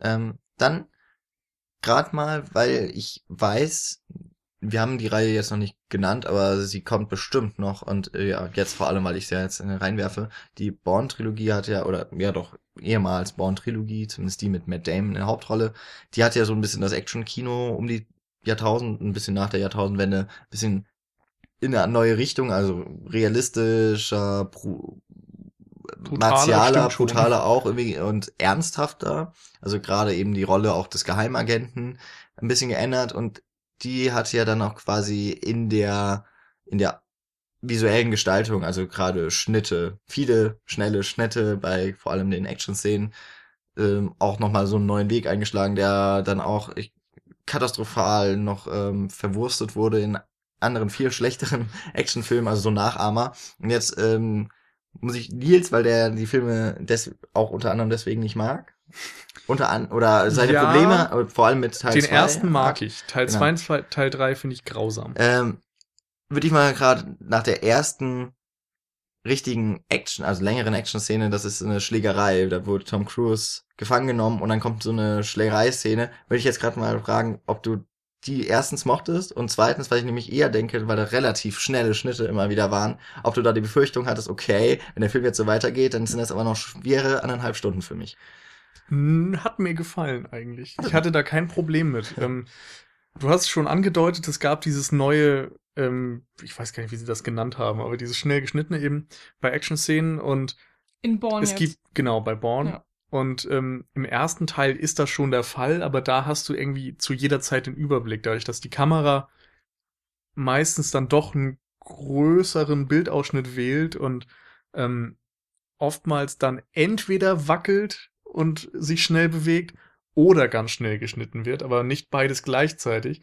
Dadurch funktioniert es dann meistens. Und bei den Nachahmern und für mich auch bei Teil 2 und 3 von Paul Greengrass ähm, ist es so, dass das nicht mehr funktioniert hat, dass ich ständig das Gefühl habe, ich habe keinen Überblick mehr. Ich habe auch gerade in den Autoverfolgungsjagden, Teil 2 beispielsweise, ist es wirklich, ich kann da nicht folgen. Ich habe keine Ahnung, was passiert. Hier wiederum wusste ich das zu jeder Zeit, mhm. weil ja, irgendwie, ich weiß gar nicht warum. Ich glaube, die Kamera war einfach weit genug entfernt, hat nicht so viel gewackelt, sondern einfach nur ähm, durch schnelle Schnitte vielleicht das Geschehen so ein bisschen unübersichtlich gemacht. Aber dadurch, dass dann ähm, Tom Cruise auch oberkörperfrei ist und die anderen einen Anzug anhaben und so, ist auch irgendwie zu jeder Zeit klar, wer wer ist. Also, also oberkörperfrei war er nicht bei der, Auto, bei der Motorradverfolgung. Nee, nee, wir sind bei der, noch wir bei der ersten bei der Schlägerei. Motorradverfolgungsjagd. Ich habe ja. nie auch nur von einem Motorrad geredet. Also die erste Schlägerei jedenfalls saß er oberkörperfrei, die Schergen haben Klamotten an, dann ist da noch die Frau, die einfach weil sie eine Frau ist, auch noch unterschieden werden kann. Ähm, und ich habe einfach jederzeit den Überblick gehabt und hatte, eigentlich war ich sogar positiv überrascht, weil sich das wirklich verdammt brutal und düster angefühlt hat. Mhm. Und das eigentlich etwas ist, was mir durchaus zusagt. Okay, dann habe ich dich da in dem Moment einfach mal falsch eingeschätzt. Aber das fand ich gerade so als äh, Einstieg irgendwie in diesen ja. Film ganz äh, gut. Bei dir, Michi, ist jetzt, äh, tut mir leid, aber da hast du jetzt irgendwie nicht genug Profil bei Actionfilmen schon bei mir so angelegt, dass ich dir hier so speziell eine Frage auch zum Ersteindruck. Das ist vollkommen okay. Das Ding ist ja sowieso, dass ich äh, von der, den ganzen Bourne-Filmen echt kaum Ahnung habe. Also ich habe den ersten mit Nils zusammen gesehen und ob ich den zweiten jemals gesehen habe, weiß ich schon gar nicht. Auf jeden Fall habe ich Bourne nie verfolgt und ja, von daher könnt ihr gerne weiterreden. Mhm. Aber Bourne ist grundsätzlich natürlich immer als Vergleichspunkt ganz interessant, wenn man an diese Agentenfilme denkt, dann denkst du einerseits an James Bond, andererseits an Jason Bourne und im Grunde an Ethan Hunt und Mission Impossible. Genau, wenn man noch das Fernsehen mit einbezieht, Jack Bauer aus 24. Okay, aber so die, die klassischen Filmreihen mhm. sind dann eben doch andere und ähm, Bourne hat ja auch Bond beeinflusst, dass dann Casino Royale zum Beispiel sehr düster wurde und Quantum Solace dann, glaube ich, Quantum auch auf Solace den äh, Shaky genau, Cam. genau das kopiert hat auf ganz, ganz, ganz schlimme Art und Weise. Mm. Ähm, das ist wirklich so ein perfektes Beispiel, wie man es auf gar keinen Fall machen darf mit Action-Szenen. Wobei und, ja der ganze Film so wirr ist, dass ich beim Gucken, und das war das zweite Mal gucken, nicht verstanden habe, was denn die Mission überhaupt wirklich ist und, und ähm, ja. Ja, auf jeden Fall merkt man da jetzt mal bei Skyfall, finde ich, und auch beim Trailer von Spectre, dass es wieder so ein bisschen in eine andere Richtung mhm. geht. Also da sind wir dann ein bisschen weg vom Realistischen, sondern eher wieder hin zu diesem vielleicht etwas klassischeren Bond, wo man exotische Schauplätze hat, exotische Länder und den Gentleman als Bond und so weiter und nicht den düsteren, realistischen Kerl. Haben wir nicht mit Daniel einen James Bond Podcast ich, gemacht? Über Royale geredet. Ja. Ja, genau. Dann äh, verlinken wir den auch nochmal unten, weil wir in dem Podcast auch noch ja ein Stücken detaillierter natürlich über die ganzen ähm, James Bond Filme geredet haben. Da geht's dann auch so ein bisschen darum, was haben wir für ähm, ja Erlebnisse mit Bond, wie haben wir das alles wahrgenommen, haben wir die Filme alle chronologisch gesehen und so weiter und so fort. Falls euch das interessiert, ja einfach unten Casino Royale mhm. die Folge nochmal anklicken. Und ich weiß jetzt nicht, ob man das bei Mission Impossible auch so sehen kann, aber ich habe auch das Gefühl zumindest, dass der dritte Teil so ein bisschen in Richtung Born gehen wollte, so ein bisschen düsterer sein wollte und realistischer und bedrohlicher und überhaupt. Und Teil 4 und 5 jetzt eher so diese klassischere Unterhaltung bieten, mit eben auch einer Mixtur aus Humor und Spannung. Ja. Wir müssen halt, ich bin mir jetzt gerade nicht sicher, ob wir es anfangs erwähnt hatten. Es gab ja eine Serie, die wir aber alle nicht kennen. Hatten also, wir erwähnt. Dann ähm, kann natürlich sein, dass Teil 4 und 5 auch vielleicht mehr so in der Tradition der Serie vom äh, von der Stimmung her Stimmt. ist. Äh, wäre jetzt aber reine Spekulation. Auf jeden Fall haben die sich ähm, ja so von der Atmosphäre her, wie du gerade gesagt hast, so ein, so ein Wechsel aus Humorspitzen, aber größtenteils ähm, eben das typische Agenten, ja, auch häufig mit Doppelagenten, so storymäßig. Mhm. Ähm, und gleichzeitig, was auch immer wieder dabei ist, ist so der Heist. Ja, also, genau. dass es irgendwann mal zu einem, zu einer Infiltration kommt und die wird eben geplant und das finde ich macht jetzt auch der fünfte Teil so ganz charmant, dass äh, was geplant wird, es wird gezeigt, wie es durchgeführt wird und dann auf einmal, ja, nee, so geht's halt nicht. Mhm. Und dass wir dann nochmal den ausgeführten Plan präsentiert bekommen, der natürlich nicht perfekt verläuft, wie das halt immer so ist, außer es ist, Irgendwas muss außer es ist halt ein äh, Ocean dahinter. Ja. ja, aber sonst wäre es ja auch eine Mission Possible, wenn alles funktionieren würde. Das ist wohl Und wahr. dann würde man Ethan Hunt ja gar nicht brauchen und dann wäre er komplett nutzlos und seine Fähigkeiten würden nicht genutzt, denn er ist ja der, der krasseste Überagent aller Ja, Zeiten. Das sieht man ja auch schon in der ersten Szene, was für ein krasser Ja. Agent ist. Ja. Simon Peck kriegt es nicht hin, wegen Rames kriegt es nicht hin. Also die wollen ja dieses Flugzeug hacken und so. Und was passiert natürlich? Äh, springt er auf den Flügel und fliegt mit. Genau. Mhm. Dann kommen wir nämlich gleich zu dem, was ich vorhin schon aus dem Trailer beschrieben habe. Dann ist ja diese krasse Szene mit dem Flugzeug, wo ich auch dann erst durch ein Making-of-Video, das auch schon vor Kinostart aus Promotionszwecken ins Internet gestellt wurde, dass das eben ein echter Stunt war. Also Tom Cruise ist wirklich auf dieses startende Flugzeug, auf den Flügel äh, an eine Tür geklettert und ist dann mit dem Flugzeug gestartet und durch die Luft geflogen und wie es aussieht, auch wieder gelandet. Also das war die letzte Szene, die sie gedreht haben. Äh, dann wäre das möglicherweise nicht so. ähm, und da muss ich halt dann auch sagen, da habe ich dann doch noch richtig Bock auf den Film bekommen. Also ich wusste ja, Tom Cruise macht seine Stunts selber, aber dass so ein Stunt dann nicht irgendwie gefaked ist, krass. Also das äh, hat mich dann doch noch mal angefixt für den Film. Und dass sie dann das noch als eine Szene nehmen, die ähnlich auch wie bei den James Bond Filmen ja meistens so, man wird mitten, also in Medias Res einer Mission, die oftmals auch gar nichts eigentlich mit der Handlung zu tun hat. In dem Fall auch, hm, ich glaube, nur ganz wenig. Also es wird zumindest nochmal angesprochen, aber eigentlich, ich glaube, für die eigentliche Handlung ist es ziemlich Ja. unwichtig. Ja. Ähm, dann hat man eigentlich schon mal gedacht, okay, das ist jetzt der größte Stunt des Films, jetzt kann es ja nur noch bergab gehen. Also was soll mich denn jetzt hier noch am Sessel fesseln? Dann kommen halt noch zwei Stunden Film, die einen dann doch noch mal so auch mit vom Hocker reißen können durch andere Schauwerte und erzählerische Mittel. Aber das fand ich schon eine- auch eine mutige Entscheidung. Mhm. Mhm. Wollen wir dann jetzt schon direkt in den Film rein oder erstmal noch den James Bond-Vergleich? Nochmal ein bisschen Was ausführlicher. möchtest du dazu sagen? Zu James Bond? Ja. Ähm, na, ich finde einfach, dass, dass es jetzt vor allen Dingen ähm, mit den Daniel Craig-Filmen schon echt viele Ähnlich Ähnlichkeiten einfach auch zu Mission Impossible gibt. Ähm, die stehen jetzt ja nicht in direkter Konkurrenz zueinander, aber wir haben es ja vorhin schon angesprochen, dass sie jetzt ähm, der vierte und der fünfte Mission Impossible kamen ja immer gleichzeitig mit einem Bond-Film. Und ähm, auffällig ist natürlich wieder einfach so bestimmte Strukturen in beiden Filmen auftauchen, dass du eben das kleine Team hast um den Helden drumherum, beziehungsweise um den, den Superagenten, der natürlich einerseits körperlich extrem ähm, trainiert ist und dann äh, sehr, sehr viele Fähigkeiten hat. Also zum Beispiel weiß ich bei Daniel Craig, dass er ja auch mehrere Sprachen dann, also oder der James Bond spricht mehrere Sprachen. Ethan Hunt kann, glaube ich, auch Russisch und Französisch und was weiß ich nicht was alles. Je Ähm, nachdem, was im Film gerade gebraucht ja, wird. genau. Was man halt so lernen kann aus dem Skript. Ähm, also da einfach ein Agenten, der auf, auf die verschiedensten Arten perfekt für den Job ist. Nur er kann diese eine Mission ausführen. Das ist ja auch immer eins der wichtigsten Sachen in diesem Film. Das ist, ja, dass man eben Ethan Hunt braucht. Und wenn er es nicht schafft, schafft es eben niemand.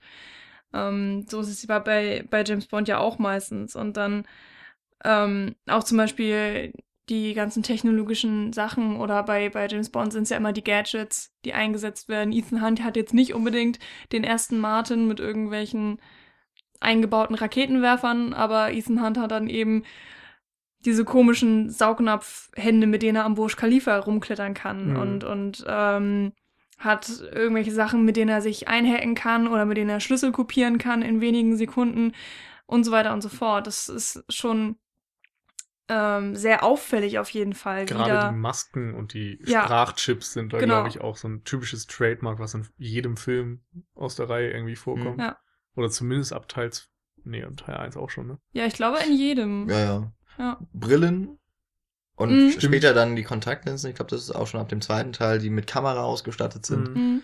Das ist einfach, das gehört einfach dazu, ja. Und auf jeden Fall ist ja die Technologie immer auch ähm, das Neueste vom Neuesten, beziehungsweise ganz viel ist ja auch einfach wirklich unmöglich. Ähm, da wird nur eben dann so ein bisschen mit, mit, ja, die Wahrheit gespannt und rumgespielt und gedacht, ja, was, was könnte man denn noch so machen? Und es muss ja auch immer etwas Unbekanntes gezeigt werden. Der Zuschauer will, will ja nicht sehen, was er zu Hause selbst hat. Also wenn jetzt Ethan Hunt einfach ein Smartphone hätte und damit telefonieren würde, was, das ist ja nicht aufregend, das ist ja langweilig.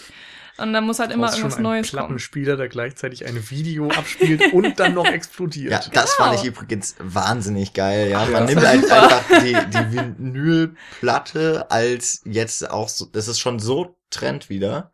Ja. Ja. Also, dass man, dass selbst eine Geheimorganisation wie das IMF darauf zurück dann Ja. kommt. Ja, und früher waren es halt die, die MC-Kassetten. Und jetzt ist es eben schon wieder in den 80ern eigentlich zurück. Das fand ich super witzig. Ja. Stimmt. Was ich auch noch äh, ganz bezeichnend finde, dass ähm, der Agent in der Organisation eigentlich nicht so zu der Organisation passt. Also James Bond und eben auch Ethan Hunt sind in der Organisation so ein bisschen die Außenseiter, die ähm, ganz oft ja auch gegen die Regeln agieren, aber natürlich dann immer die Welt retten und im, am Ende ist ja alles gut und man hat ähm, Kollateralschaden, aber das ist irgendwie Schnurz, weil es sind ja halt Häuser und Bösewichte, Ja, die der kaputt Zweck sind. heiligt die Mittel. Genau. Und es gibt immer Stress mit den Vorgesetzten. Das ist auch ein absolutes Muss. Und in, in beiden so der Fall. Und ähm, ja, einfach, dass, dass diese Ideale eben auch ganz groß geschrieben werden, dass äh, zum Beispiel Freunde werden nicht zurückgelassen, es wird alles getan, um die Mission ähm, zu beenden, um das Gute eben auch ja siegen zu lassen. Dafür stehen eben diese Personen. Und ähm, da finde ich, gibt's halt da einfach ganz, ganz viele Parallelen. Ähm, und trotzdem schaffen sie es aber in der ganzen Ausformulierung dieser ganzen Strukturen immer noch ähm, eigenständig zu sein und wirklich eigene Filme Mhm. zu machen. Und deswegen würde ich jetzt auch nicht sagen, dass ähm, Mission Impossible eine schlechtere Kopie von den Bond-Filmen ist oder andersrum. Das ähm, sind halt, also ich finde, man sollte die einfach als eigenständige Serien betrachten, nur eben diese ganzen, weil es ja eben typische Agentenfilme sind mit ganz viel Action und so, kann man da sehr viele Parallelen ziehen und das, ja, viel schon mal ganz auffällig und vor allem auch ganz interessant, weil man da dann auch vielleicht merkt, äh, so, was will denn das Publikum eigentlich? Was macht dem Publikum Spaß? Was klappt vielleicht mehr oder weniger und ja. Hm. Aber das ist ja auch gerade so ein Punkt, der sich stetig ändert. Also bei den Bond-Filmen war es ja lange so, dass eben so dieses Abgehobene mit irgendwelchen Gadgets, die niemand benutzt und exotischen Schauplätzen, die niemand je besuchen wird, wahrscheinlich, dass das so der große, äh, das große Verkaufsargument war. Und dann kam eben Bourne und auf einmal war das total angesagt, auf den ganzen Schnickschnack zu verzichten und nur noch düstere, rohe, realistische Action zu zeigen, in einer Stadt vielleicht auch oder einer Gegend. Und das war dann das neue Ding. Und mittlerweile geht's vielleicht wieder ein bisschen in die andere Richtung, aber so die, die Geschmäcker ändern sich ja auch über die Jahre und die Prioritäten letztendlich und so. Mhm. Ja. Und da ist es natürlich interessant, wenn man diese Serien hat, die über viele Jahre immer wieder kommen. Also Ja. klar, James Bond, das sind jetzt ähm, 23, nee, ist, ist das jetzt der 24. Film, Spectre? Boah, keine Ahnung. Ist auf jeden Fall jetzt über, warte, was war das für ein Jubiläum? Ein 40-jähriges oder 50-jähriges? Ich glaube 50-jährig sogar. Das letztes oder vorletztes Jahr. Ja. Ähm, das steht natürlich außer Konkurrenz, wie lange die Bond-Filme jetzt schon laufen, aber auch eben Mission Impossible gibt's jetzt, was haben wir gesagt? Jetzt auch seit seit fast zwei 92? Jahrzehnten, beziehungsweise Ja. die Serie dann auch schon aus den 60ern. Und ähm, insofern beinhaltet es, es vielleicht immer so ein bisschen auch den Zeitgeist. Und ich finde, das macht da auch Spaß zu Hm. analysieren. Ich finde, man merkt es jetzt zum Beispiel an den Frauenfiguren. Mhm. Also Standard bei, war bei Bond ja zum Beispiel auch immer dieses Bond-Girl, was eigentlich nur dazu da war, dass Bond sie rumkriegen konnte. Ja, Früher. eigentlich war sie, eigentlich war sie doch erst dafür da, wenn man an das erste Bond-Girl denkt, die hat, glaube ich, ungefähr zwei Sätze zu sagen und den Rest steht sie halt irgendwo schön im Bikini rum. Oh, sie Ja, sieht genau. sehr hübsch aus. Genau, das ist die einzige Funktion. Und ähm, dann gab's immer mal so Varianten, dass ich mal eine femme fatale war, Mhm. die Seiten wechselt und so. Und ähm, aber meistens waren es irgendwie doch eher so die, die schmückende Beiwerk-Rollen. Mhm. Und ähm, jetzt bei Rogue Nation, finde ich, ist die Frauenfigur dann doch deutlich interessanter angelegt. Ich fand das aber, also das war ähm, auch schon im vierten Teil Mhm. Hm? zu sehen. Ich finde aber generell, dass Mission Impossible da doch noch also da ist dann, finde ich, auch mit so die stärkste ähm, Abgrenzung zur James Bond-Figur, dass Ethan Hunt meist oder dass es da gar nicht so sehr immer um noch ein Love Interest oder sowas geht. Bei, bei James Bond ist auch die Frage, ob man das Liebe nennen möchte, mhm. äh, dass er eben in jedem Film mal ein oder zwei Frauen abschleppt. Vielleicht macht das Teil 3 auch so schlecht. Dass es da ein Love Interest gibt. Nee, er hat im ersten und zweiten Teil aber auch eine Freundin. Genau, im halt ersten finde ich es ja auch ganz stark, aber da ist es halt mhm. irgendwie, aber es geht halt nicht darum, er findet halt jemanden und dann ist es halt so die, für die eine Nacht. Und bei jetzt, ich meine, beim fünften Teil gibt's überhaupt keine, also es gibt auf jeden Fall Chemie zwischen, mhm. dann, äh, wie heißt jetzt wieder, Rebecca Ferguson und also Tom Cruise, aber, aber es geht eben nie darum, dass das ein Paar auch nur für diesen Film werden konnte und das war ja im vorherigen eigentlich auch schon so, mhm. dass da eine taffe Agentin an die Seite gestellt wird. Da war es ja sogar noch, dass ihr, also im vierten Teil stirbt ja sogar der Mann oder der Verlobte, irgendwie sowas ganz am Anfang. Mhm. Durch eine Frau übrigens dann auch schon wieder. Mhm. Also hatte man ja noch Lea Seydoux dabei mhm, als, ähm, als, ja, Agentin der anderen Seite, der bösen Seite. Also. Ja. also auf jeden Fall haben sie auch Charakterrollen gekriegt. Also klar, so ein bisschen Stereotyp, aber das muss ja auch nicht immer was Schlimmes sein. Und ähm, sie hatten auf jeden Fall auch coole Szenen. Sie waren jetzt nicht nur einfach das hübsche Beiwerk in einem tollen Kostüm oder was, sondern ähm, sie durften sozusagen selbst Hand anlegen und die, die eigenen Action-Szenen bestimmen. Das war echt schon cool. Finde ich jetzt auch gerade bei Rebecca Ferguson echt stark, weil ja. das ist im Grunde, oder ich muss, ich hole gerade noch mal kurz zum vierten Teil aus. Da ähm, kam ja Jeremy Renner neu in die Reihe und da war ja auch schon so ein bisschen, solche Überlegungen gibt's ja immer mal, Tom Cruise wird ja auch nicht jünger, mhm. äh, wer wird ihn denn beerben? Simon Peck ist nun mal nicht der typische Actionheld, aber Jeremy Renner, ich meine, der hat jetzt immerhin, der hat bei den Avengers kam dazu, hat er, glaube ich, aber auch so mit die, die, die unwichtig, genau, äh, bei dem vierten Born, da hat man es ihm aber ähm, nicht wirklich zugetraut, diese Rolle zu stemmen. Und Matt Damon kommt ja für den fünften Born zurück. Und in Mission Impossible 4 war dann auch schon eher so dieser vorsichtige, ein bisschen mehr aufs Protokoll achtende. Ähm, aber eben auch schon dann derjenige, der zum Beispiel diesen Sprung machen musste, der fast obligatorisch oder ich weiß nicht, ob er im dritten Teil vorkommt. Aber sagen wir, also irgendwie einen Sprung runter, um irgendwo an Computersysteme okay, zu kommen. Ja. Also das Man ist muss ja, immer irgendwo runterspringen. Genau. Okay. Und es wird ja Ach, immer gefährlicher. Stimmt, das da, mit, wo er diese, diesen Anzug hat mit dem Magneten, genau, damit er über dem Boden schweben über so ein kann. Das war ja so ein, so, eine, ähm, so ein Mischmasch aus diesem Sprung mit dem Seil über dem Boden und genau. äh, ja. Ja, das war lustig. Und das, dass er das dann eben macht, das war halt das typische Tom Cruise-Ding ähm, also Ethan Hunt eben, und dass da so eine Art, ja, der könnte ihn ja vielleicht beerben. Und ähm, dann könnte man ja denken, okay, Jeremy Renner ist wieder dabei im fünften Mission Impossible. Vielleicht werden die jetzt gleichgestellter. Und er übernimmt so langsam das Zepter. Oh, aber was passiert? Nein, Jeremy Renner ist eigentlich wieder im Büro irgendwo, mm. äh, macht Politik. Trägt die ganze Zeit Anzüge und dafür, das finde ich auch, also dass ich, das bezeichne ich echt so auf seine Rolle, weil ähm, man sieht ihn kaum Sieht man ihn überhaupt irgendwann mal in Action? Also er hat ja auch keinen Faustkampf oder was in der Art. Also irgendwann ist er mal so ein ganz bisschen an einer Autoverfolgungsjagd beteiligt, aber das ist auch relativ safe alles. Und äh, ja. äh, eigentlich ist er halt so, ja, der typische Anzugträger, der eben das äh, für das IMF steht und genau. nichts zu tun hat. Und ähm, jetzt haben sie sich eben dann mit Rebecca Ferguson auch noch eine ziemlich unbekannte, also ich kannte sie dann aus dem Hercules von Brian, wie hieß denn der jetzt wieder? Redner, glaube also ich. Also der mit Dwayne Rock Johnson. Genau, der im letzten Jahr rauskam, hatte ich eine Kritik zugeschrieben. Äh, da hatte sie, daher habe ich sie dann nur, auch nur noch vage erkannt, erst als ich es danach mhm. geguckt habe. Aber auch noch eine, ein sehr unbeschriebenes Blatt. Und die stellt man dann eben als Actionheldin Tom Cruise zur Seite und sie ist halt auch verdammt wichtig für diesen Film. Ja. Und eben auch, weil Tom Cruise nicht dieser übermächtige Held ist, wie es dann auch eigentlich immer noch James Bond ist. Auch wenn der verletzlich geworden ist, der muss es halt meistens doch alleine richten. Hm. Und Tom ja, Cruise hat. Wobei in Casino Royale, also. Also ich finde, ja. das ist gerade der Punkt bei Bond. Also in, Casino, in Casino Royale war er verletzlich. Mhm. Aber seitdem ist die Reihe wieder weg davon gegangen. Also Mittlerweile ist er eben doch wieder dieser Gentleman und Superheld, der alles kann. Eher. Und diese Anfangszeit war nur so eine Übergangsphase, um ja die Reihe auf Null zu setzen. Mhm. Aber mittlerweile hat er wieder einen gewissen Status quo erreicht, der sich davon entfernt hat.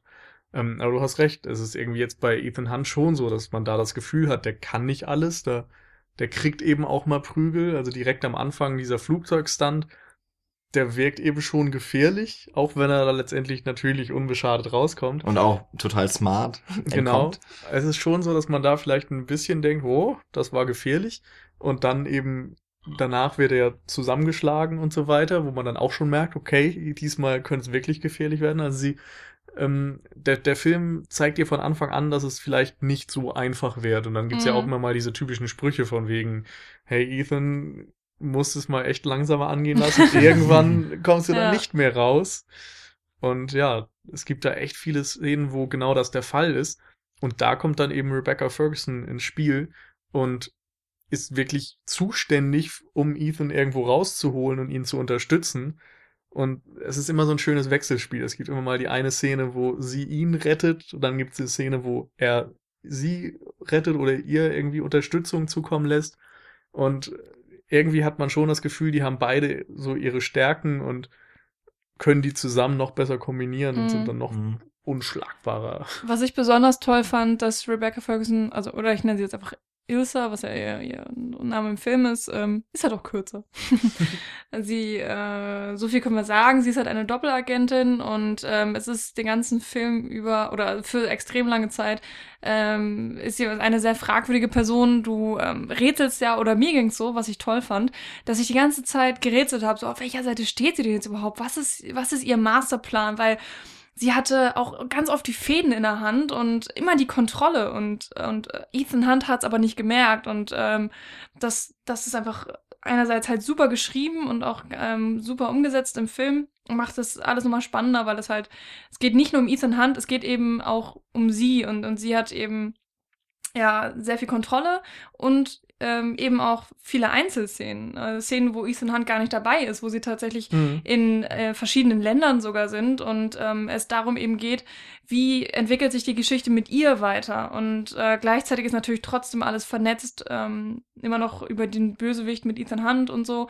Und es greift alles äh, wunderbar ineinander und sie kriegt auch einzelne Kampfszenen, selbst wenn Ethan nur, nur zehn Meter we weiter weg ist und, und er kämpft gerade mit irgendeiner ganz schlimmen Persönlichkeit und sie kämpft auch gleichzeitig, dann wird immer, es wird so ein Gleichgewicht geschaffen, weil Mhm. zwischen beiden Szenen dann ähm, hin und her geschnitten wird und äh, das Ja. ist äh, gut gemacht und dadurch hat man auch das Gefühl, dass sie Ethan Hunt gleichwertig ist, also dass sie eine gleichwertige Agentin ist und ähm, mindestens genauso viele Fähigkeiten hat. Ja, das macht sie ja dann auch letztendlich gefährlich, weil man eben nicht weiß, Ja. auf welcher Seite sie steht. Und dass sie Ähm. aber so patent auch in allem ist. Ja. äh, und mir fällt gerade noch eine Szene ein, wo sie sich so ein bisschen auch über diese typischen Klischees lustig machen, die fand ich ganz nett. Da ähm, sind sie auf einem Dach unterwegs zu zweit Mhm. und sie springen irgendwie gerade einen Vorsprung runter und sie bleibt dann oben sitzen und sagt Shoes. und quasi ziehen wir die High Heels aus, damit ich hier ordentlich langlaufen kann. Denn jeder kennt das ja irgendwie von diesen ne, Schönlingen, die da irgendwie dann in High Heels Das war ja bei Jurassic müssen. World jetzt auch eins der größten Gags, die, die da entstanden ist, weil diese ähm, rothaarige Frau, die, sie- die ich als Je Jessica Chastain betitelt habe, die sie nicht ist, dessen Namen ich trotzdem mir immer noch nicht gemerkt habe, den kompletten Film in irgendwelchen absurden High Heels vor diesen Dinosauriern wegläuft und sie ist natürlich immer schneller als die Dinosaurier. Und das dann eben gesagt wird, so Ja. von wegen, mit diesen High Heels, so bist du die schnellste Frau der Welt und ja. Ja, und in die Szene albern. passt es da einfach ziemlich gut rein und es macht auch verdammt viel Sinn, da die Heels lieber mal auszuziehen. Vor allem ähm, sieht halt auch erst so aus, er möchte ihr halt so äh, Mhm. den Weg geleiten und sie scheint sich darauf einzulassen, aber äh, dann möchte eben die Schuhe ausgezogen bekommen, damit sie anständig laufen kann. Und dann rettet sie ja schon in dieser Szene Tom Cruise, weil er beinahe vom Dach schlittert Ja. und sie ihn Ja. halt noch festhalten kann. Also Ja. wo halt schon gleich gezeigt wird, okay, wir haben halt diesen was ja auch Ethan Hunt mehrfach schon auch in, dann auch in dem Film vorgeworfen wird, er ist eben so ein äh, hitziger Typ, der ja tut und währenddessen möglicherweise auch nachdenkt, was als nächstes passieren könnte. Mhm. Also da äh, auf der anderen Seite, man könnte es auch ihm zugute halten, wenn man sagt, er improvisiert.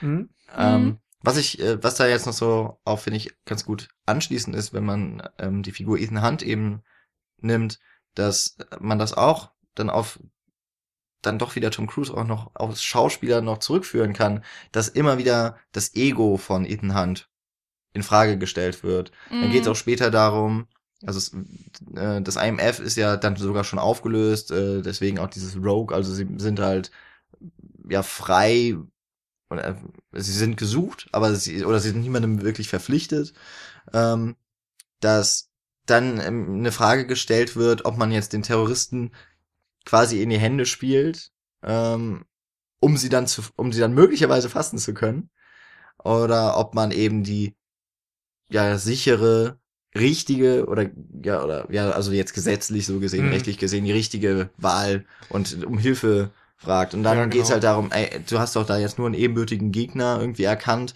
und das will, möchtest du jetzt alleine lösen es geht doch gar nicht mehr um um das größere Ganze äh, um das Wohl aller sondern es geht nur noch um dein Ego und das könnte man ja auch Tom Cruise als Schauspieler an sich vorwerfen, ne, so auch mit den ganzen Actionrollen. Der hat halt so ein Ego und deswegen stellt er sich so zur Schau. Aber das macht er in dem Film ja gerade nicht. Er lässt sich häufig retten. Er Mhm. ist, ich hatte das schon am Anfang mal gesagt, er lässt so äh, auch mit seiner Körpergröße wird gespielt, dass er in Mhm. einem frühen Faustkampf äh, auf einmal von so einem wirklichen Riesen dann Ja. einem Riesen gegenübersteht. Und Es ist das ja auch ganz nett gemacht auch einfach. im Grunde wieder so ein Hinterfragen von Männlichkeitsklischees. Mhm. Denn oftmals ist es ja so, dass eben ne, Helden wie ein Bond oder so immer so die, die, die Fäden in der Hand haben und immer das Richtige tun und moralisch überlegen sind und selbst wenn sie irgendwie mal über die Grenzen treten oder so, tun sie irgendwie das doch nur für das Richtige und so. Und das ist ja auch bei Ethan Hunt in Vorgängerfilmen immer mal so gewesen, dass er zwar sich Sachen rausnimmt, aber eben immer den Erfolg auf seiner Seite hat und so weiter. Und hier wird es eben hinterfragt, wie du sagst. Mhm. Und das ist dann ja auch ein Hinterfragen der männlichen Heldenfigur irgendwie, die immer meint, alles alleine lösen zu können und alles selbst machen zu können. Und hier wird es dann eben doch mal, ja, kritisch begutachtet. Ja, bei seinem Team ist es ja auch so, dass sie ihn an mancher Stelle mehrmals fragen, so, bist du dir sicher, dass du es machen willst? Und das kann doch nie im Leben funktionieren. Und sie zweifeln ja tatsächlich auch an ihm, Ja. obwohl sie wissen, was er schon alles durchgemacht hat, welche Missionen er ja natürlich dann auch schon erfolgreich beendet hat. Aber hier wird im Film ganz oft klar gemacht, dass wir es mit einem unglaublichen Gegner zu tun haben, der vielleicht auch ähm, zu groß ist für Ethan Hunt. Ja. Und ähm, ja, äh, und, und dadurch eben, dass ähm, Ethan Hunt, was wir ja schon öfters gesagt haben, dann auch mal so auf die Schnauze kriegt und, und Sachen nicht funktionieren, äh, wird das dann auch immer wieder verdeutlicht, dass es eben ja ein, ein richtig großer Gegner ist. Und ähm, da funktioniert es eben, dass man das ja auf, wie soll man das sagen, nicht subtile Art und Weise mitkriegt, aber ganz oft ist es ja so, es wird gesagt, der, der Gegner ist böse und dann muss man das einfach so hinnehmen und du verstehst gar nicht wirklich, warum der jetzt böse ist und denkst so, ja, okay, das, ja, muss jetzt halt bekämpft werden, das ist einfach, ähm, damit der Film vorankommt. Und hier im Film ähm, wird es aber dir immer wieder so im, im Subtext vielleicht untergebuttert, äh, dass das ja ein, ein böser Gegner ist und dann wirkt es für mich nicht so Der äh, flach. ist, der Plan ist ja auch irgendwo verständlich. So, der Mhm. da hinter allem steht. Ja.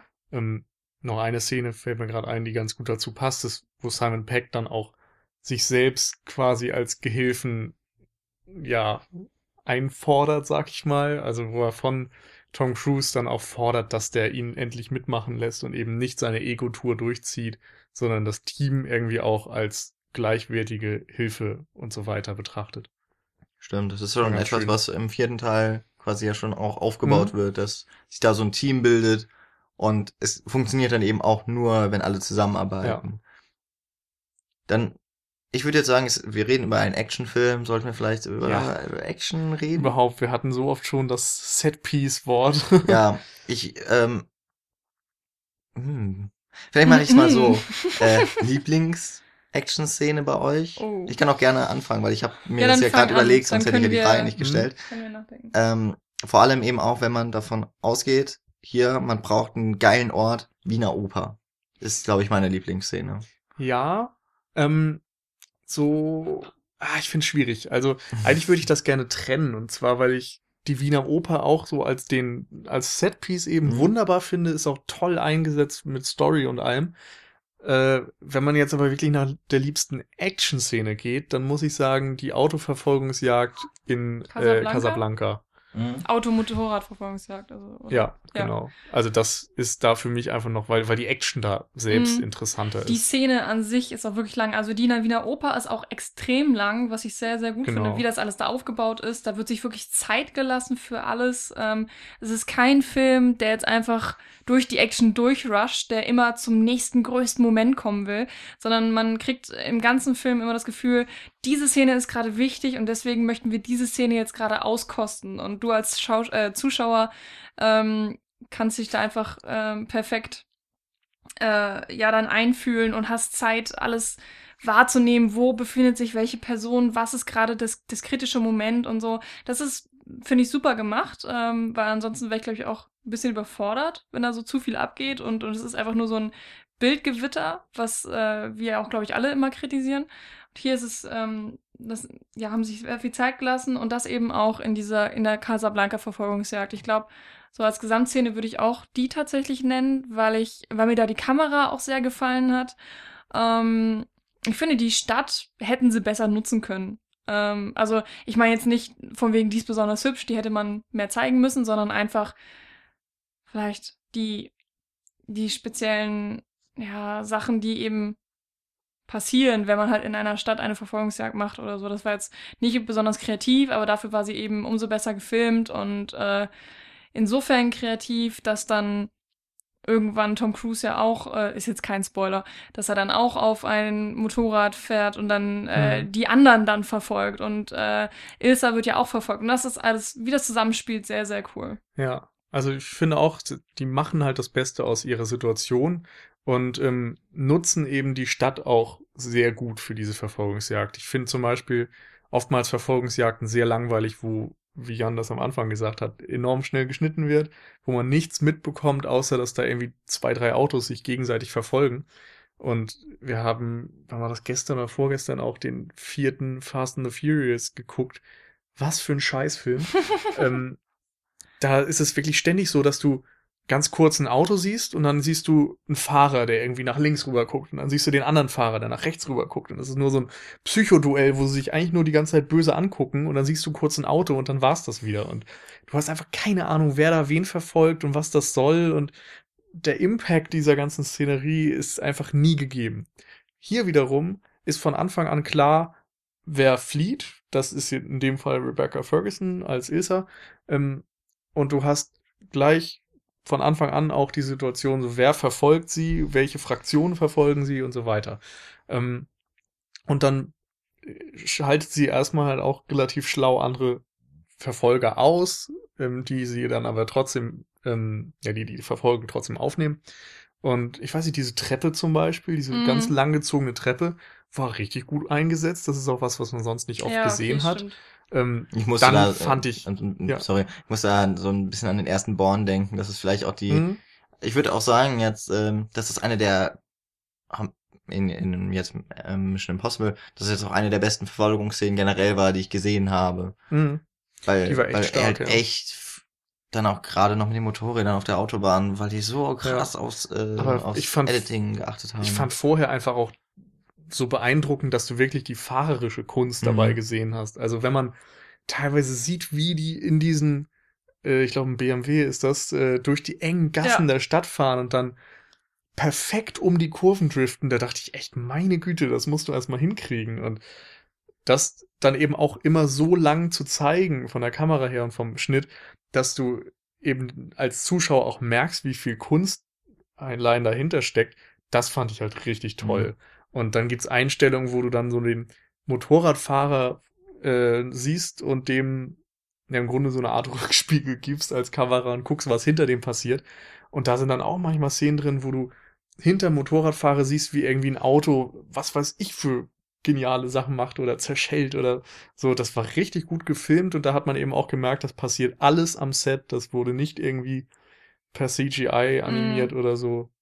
Das Ja. stimmt. Also so ein paar Sachen, also ich, ich bleib jetzt auch noch bei der Szene, gerade, ich habe eben gesagt, so die Autobahn, da hat man dann, oder habe ich so mir gedacht, wie haben die denn das nochmal hinbekommen, dass einfach der LKW ist immer an der richtigen Stelle. Also sie haben natürlich dann noch mit CGI gearbeitet. Also man merkt Da, das ja. ja, ne, ähm, ist auch gar nicht so wirklich versteckt. Da gibt's diese Kamerafahrt, die dann durch die LKWs dann durchgeht. Aber was, was überhaupt nicht schlimm ist, weil das einfach echt gut ein, ähm, Mhm. Eingepasst wurde in die gesamte Szenerie. Man hat echt gut darauf geachtet, dass das alles mit Licht und Schatten und so weiter stimmt. Und dafür, äh, ähm, halt auch in dem Fall jetzt CGI so gut eingesetzt, dass ich halt sage, okay, man hat das halt eben gemacht, damit man die Leute richtig verorten kann. Es Mhm. wurde auch darauf geachtet, zumindest ist mir nicht aufgefallen, dass irgendwo mal wer fehlt in der Verfolgung. Das sind immer, Ja. du kannst auch dadurch so gut auseinanderhalten, wer wer ist, weil eben die äh, Ilsa vorne weg und dann kommen die Verfolger dahinter, sind ein paar Motorräder und dann kommt Tom Cruise äh, erst noch im BMW, dann später im Auf dem ähm, Motorrad. Dann auf dem Motorrad und da ist er halt der Einzige ohne die Ausrüstung, die eigentlich dafür notwendig wäre, also im Hawaii-Hemd. Das hat mich halt total an den zweiten Mhm. erinnert. Ja, da hatte fast das auch. gleiche Hemd an. Ne? Und, Und- Sonnenbrille. Vor allem ist das Ende auch noch so klug in dieser Szene, weil ja, stimmt. ausgenutzt wird, dass Ethan Hunt eben nicht rücksichtslos ist, sag ich Mhm. mal. Und Ja. das fand ich einfach auch so als, als Motivation wieder sehr cool Es gemacht. war auch ein super Überraschungsmoment, Ja. fand ich. Äh, genauso gibt's in der Szene auch ein, ein Teil, der absolut over the top ist, äh, den ich jetzt auch nicht wirklich spoilern möchte, aber das ist noch, wenn er im BMW fährt und dann halt aussteigt, sage ich jetzt mal, äh, wo wir, wo das ganze Kino echt schallend gelacht hat, weil das Ja. schon, das war Action, die echt nicht ernst gemeint ist und die dann auch genauso eben aufgenommen wurde und das, das war schon einfach lustig absurd, muss ich sagen. Und, und es hat gepasst. Also äh, war jetzt nichts, wo man sagen würde, ähm, hä, das fühlt sich jetzt komisch an. Warum haben die das gemacht? Mhm. Das war einfach irgendwie, ja, tatsächlich lustig. Ja. Und man kann natürlich da dann auch wieder Simon Peggs Stärken ausspielen. Ja, das, ähm, das finde ich super und äh, ja, war ein toller Moment im Film. Ja. Und ähm, wollen wir auf die Opernszene jetzt eingehen? Sehr gerne. Ähm, ja, dann was, was hat dir denn so, so toll an der Opernszene gefallen? Also zu, zum einen, ich war ja noch nicht in Wien, aber ähm, ich kann mir vorstellen, warum man auch gerne mal nach Wien gehen möchte, wenn man da schon dieses, allein das Gebäude der Wiener Oper sieht Mhm. und auch innen drin, Mhm. das ist halt wunderbar opulent, alles ausgestattet. Ähm, dann erstmal fand ich das super, dass man das Gefühl, es ist ja im Grunde auch so ein bisschen heißt. Also es wird was geplant und dann wird es durchgeführt und es gibt Leute, die überwachen das.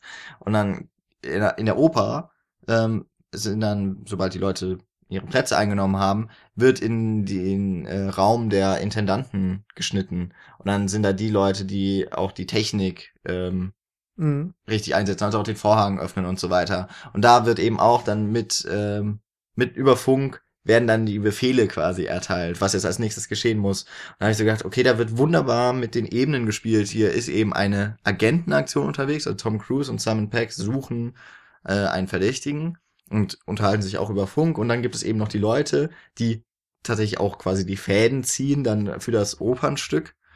Und ähm, das dann so kontrollieren und dass das immer wieder auch mit reinkommt, wo so eine gewisse Doppelung dann Mhm. drin ist. Das fand ich schon mal so, allein von der Auflösung und der, der Inszenierung dieser Szene irgendwie wunderbar gelöst. Mhm. Ähm, was mir einfach super gefallen hat, war, dass die Oper wirklich als Oper genutzt wird. Dass es nicht nur einfach irgendein Ort ist, wo man jetzt mal drehen will, sondern dass das in all seinen Gegebenheiten auch genutzt wird. Wie du auch gesagt hast, so, da sind eben Leute hinter der Bühne und da sind Instrumente und Mhm, Securities und sowas und dann kannst du eben auch nur Instrumente reinnehmen und sowas. Das war einfach schlau gemacht. Das ist optisch total beeindruckend und man muss halt auch sehen, Mission Impossible und andere Reihen schaffen das teilweise an Orten zu drehen, wo das niemand anders schafft. Ich glaube, die haben sich auch mal bemüht, um im Bundestag zu drehen, was dann aber nicht erlaubt wurde. Sonst hätten wir wahrscheinlich auch irgendwann mal ein Mission Impossible dort spielen sehen. Hätte mich sehr gefreut. Mhm. So ist es eben, dass äh, die Wiener Oper und die macht halt einiges her und dass da dann im Hintergrund eine Oper läuft, das war Turandot, Turandot. Turandot, Turandot, wie Das auch ist immer, eigentlich, von auf- Puccini. ah, okay, Puccini, ja. Ähm, und das bekannteste Stück daraus ist Nessun Dorma. Das läuft Mhm. dann auch die ganze Zeit. Das kennt man unter anderem Von Paul Potts. Paul Potts, genau. Auch aus verschiedenen Filmen. Also mir fällt immer die eine Szene aus Das Meer in mir, Ma Adentro von Amin Habare ein. Wunderbare Szene, wo so ein Tagtraum quasi untermalt wird davon. Ist das da, wo, er, wo, wo die Kamera so fliegt, so Ja, schwerelos über die Wälder? Genau. Ja. Wunderbare Szene, auf Ähm. jeden Fall. Und ein, ein ganz tolles Stück auch. Mhm. Und das wird ja dann auch noch genutzt in der Hitchcock-Tradition Ja, genau. von, äh, wie hieß es, ähm, The Man Who Knew Too Much, glaube ich. Genau, ja. Wo dann an einem bestimmten Punkt die Ja. Lautstärke so hoch ist, dass man einen Schuss setzen kann. Das ist auch echt so super, wie einem das, äh, wie das dem Zuschauer halt durch die Bilder klar gemacht wird. Also da wird eine, ähm, sieht man eben Elsa, wie sie durch das Notenheft äh, blättert und dann eben ein so ein so eine Note rot ist rot ja. markiert und du Mhm. siehst, du kannst schon lesen, Ness und Dorma steht da tatsächlich auch drunter und jeder weiß dann, ah, okay, das Lied, die Stelle, weil es wurde zu dem Zeitpunkt noch gar nicht angespielt und ähm, ja, und dann kommt es sogar Wobei ganz kurz so ein nochmal. bisschen durchkommt, weil vorher schon Musik von da läuft und Mhm, wer jetzt Turan stimmt, dort ja. kennt, der weiß das vielleicht Ja. auch schon, dass das so der, der Höhepunkt sein wird. Das, das fand ich echt Und auch als cool. sie so durchblättert, steht da auch schon irgendwie Everyone sleeps oder Nee, nee, Äh, ist doch Quatsch, dieses, No One sleeps müsste das heißen, oder? Hä? Ness und ja, Dorma. Ja. so, keine Ahnung, aber auf jeden Fall ist ja dieses äh, For- Forte Fortissimo, Mhm, glaube ich, mhm. Zeichen auch noch irgendwo. Und es ist auch einfach schon allein dadurch, dass das Dickfett gezeigt wird, äh, als Hommage wirklich mehr als deutlich gekennzeichnet, weil Ja. in dem Film, wie Hitchcock das macht, ähm, weist er dreimal darauf hin, dass dieser Beckenschlag kommen wird, damit das der Zuschauer auch ja versteht, dass dieser Beckenschlag da kommen wird und was damit äh, verknüpft ist und so. Und das ist ja echt schön gemacht. ich finde, zum einen ist das halt sehr cool, dass so die, die Oper und eben auch das Stück eingebaut wird in die Handlung. Auf der anderen Seite finde ich dann noch klasse, wie auch einfach, also dieses Ness und Dorma ist perfekte Filmmusik und die, und es ist eben genau so geschnitten, dass die dramatischen Gesangstücken mit mit den Faustkämpfen, mit der Realisation von Tom Cruise, okay, da ist nicht nur ein Attentäter, da sind mehrere Mhm. und er hat nur einen Schuss, um das zu verhindern und dass dann dieser Moment, diese, diese Klimax in dem Lied halt perfekt an auch im gesamten Szenenaufbau so verläuft, wo ich halt einfach sage, da ist halt so alles genau aufeinander auf, äh, Abgestimmt. abgestimmt, dass die Szene so als Ganzes damit so perfekt wirkt. Ja. Also ich finde es generell äh, bemerkenswert, wenn nicht nur einfach die Action an sich choreografi choreografiert ist, sondern eben die ganze Szene. Und das, das haben wir hier eben.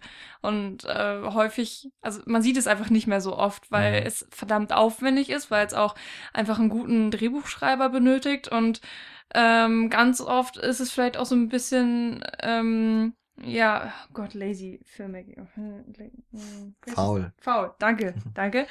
ähm, und in, in, in vielen Actionfilmen wird gesagt, ja, okay, das, die, der Zuschauer will eben Ballern und Explosionen sehen, dann geben wir denen halt Ballern in Ex und Explosionen in jeden möglichen Formen. Aber an sich ist es immer unkreativ, weil es, ja, weil keine Möglichkeiten genutzt werden. Und hier in der Szene sieht man eben auch einfach mal, ja, was möglich ist, wenn man sich vielleicht ein bisschen exotischen äh, Schauplatz sucht und dann Hm. ähm, eben mit diesem, mit diesen ganzen Figuren spielt, die man da zur Verfügung hat. Ähm, Ich find es eben- funktioniert. Ich finde eben auch, dass es da ganz wichtig ist, dass man aus dem Schauplatz, also man ja.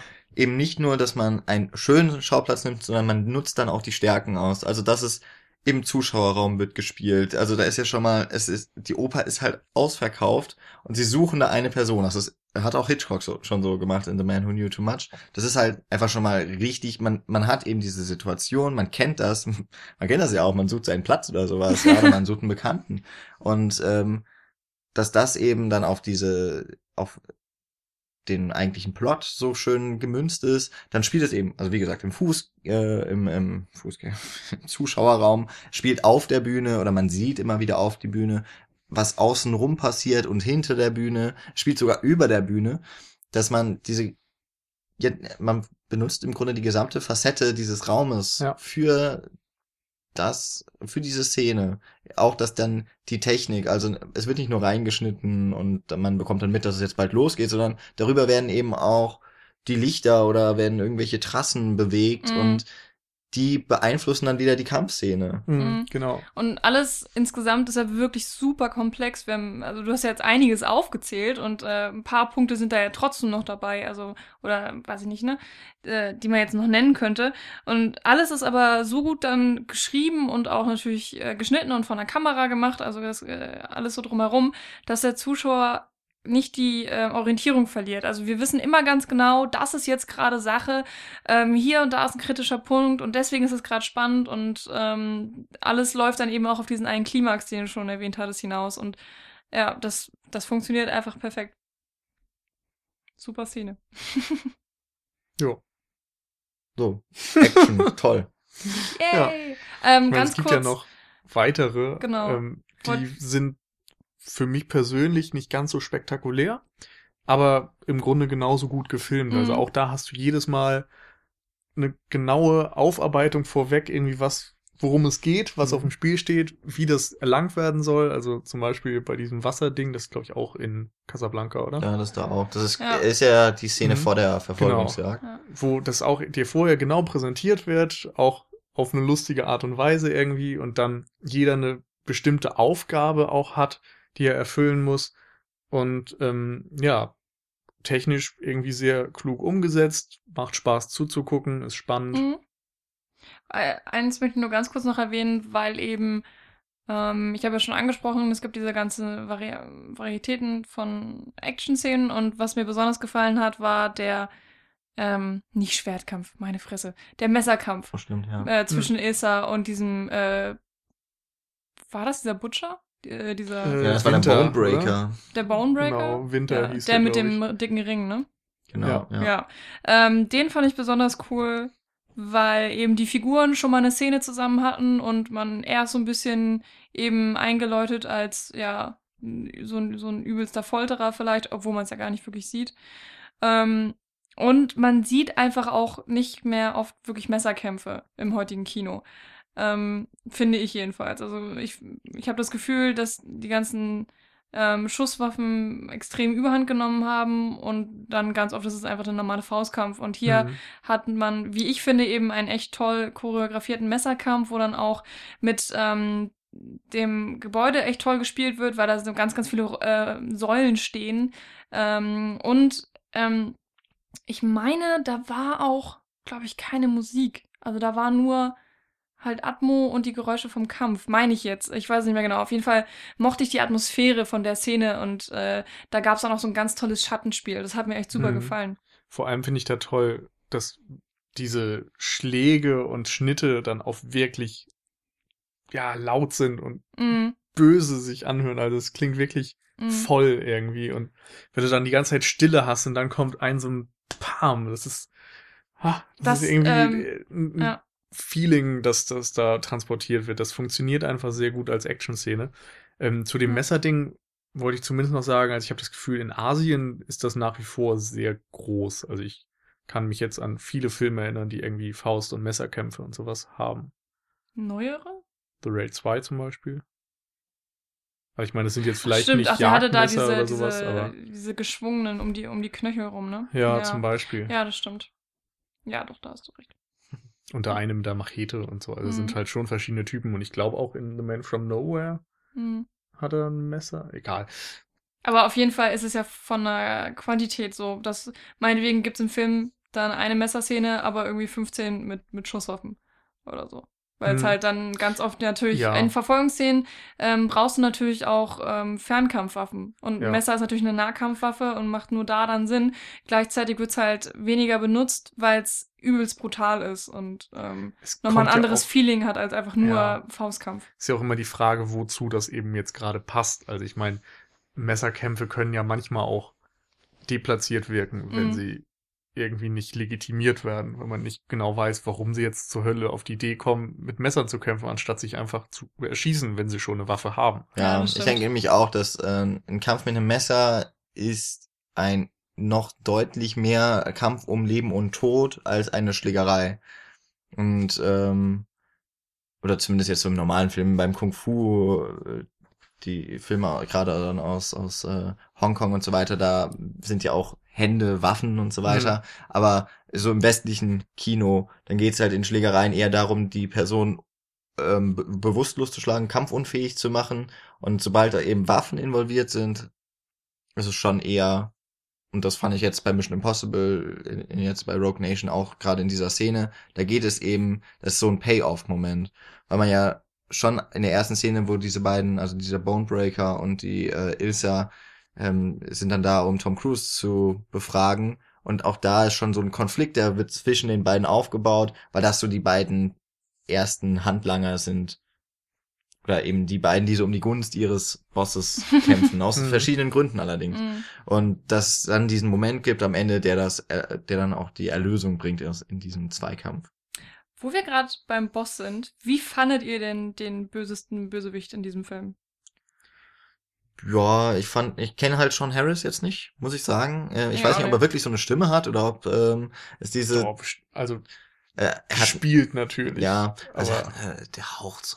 Ja, ich fand's cool. Also auch was, ich finde halt, es war so, wenn er, wenn er immer so spricht, okay, wenn es wirklich nur für diesen Film war, fand ich es ein bisschen dick aufgetragen, weil, also klar, der, auch Rogue Nation ist immer so, ist immer ähm, etwas zu viel von allem. Also es ist ja kein realistischer Film, aber irgendwie fand ich, fand ich das schon beinahe wieder eine Karikatur.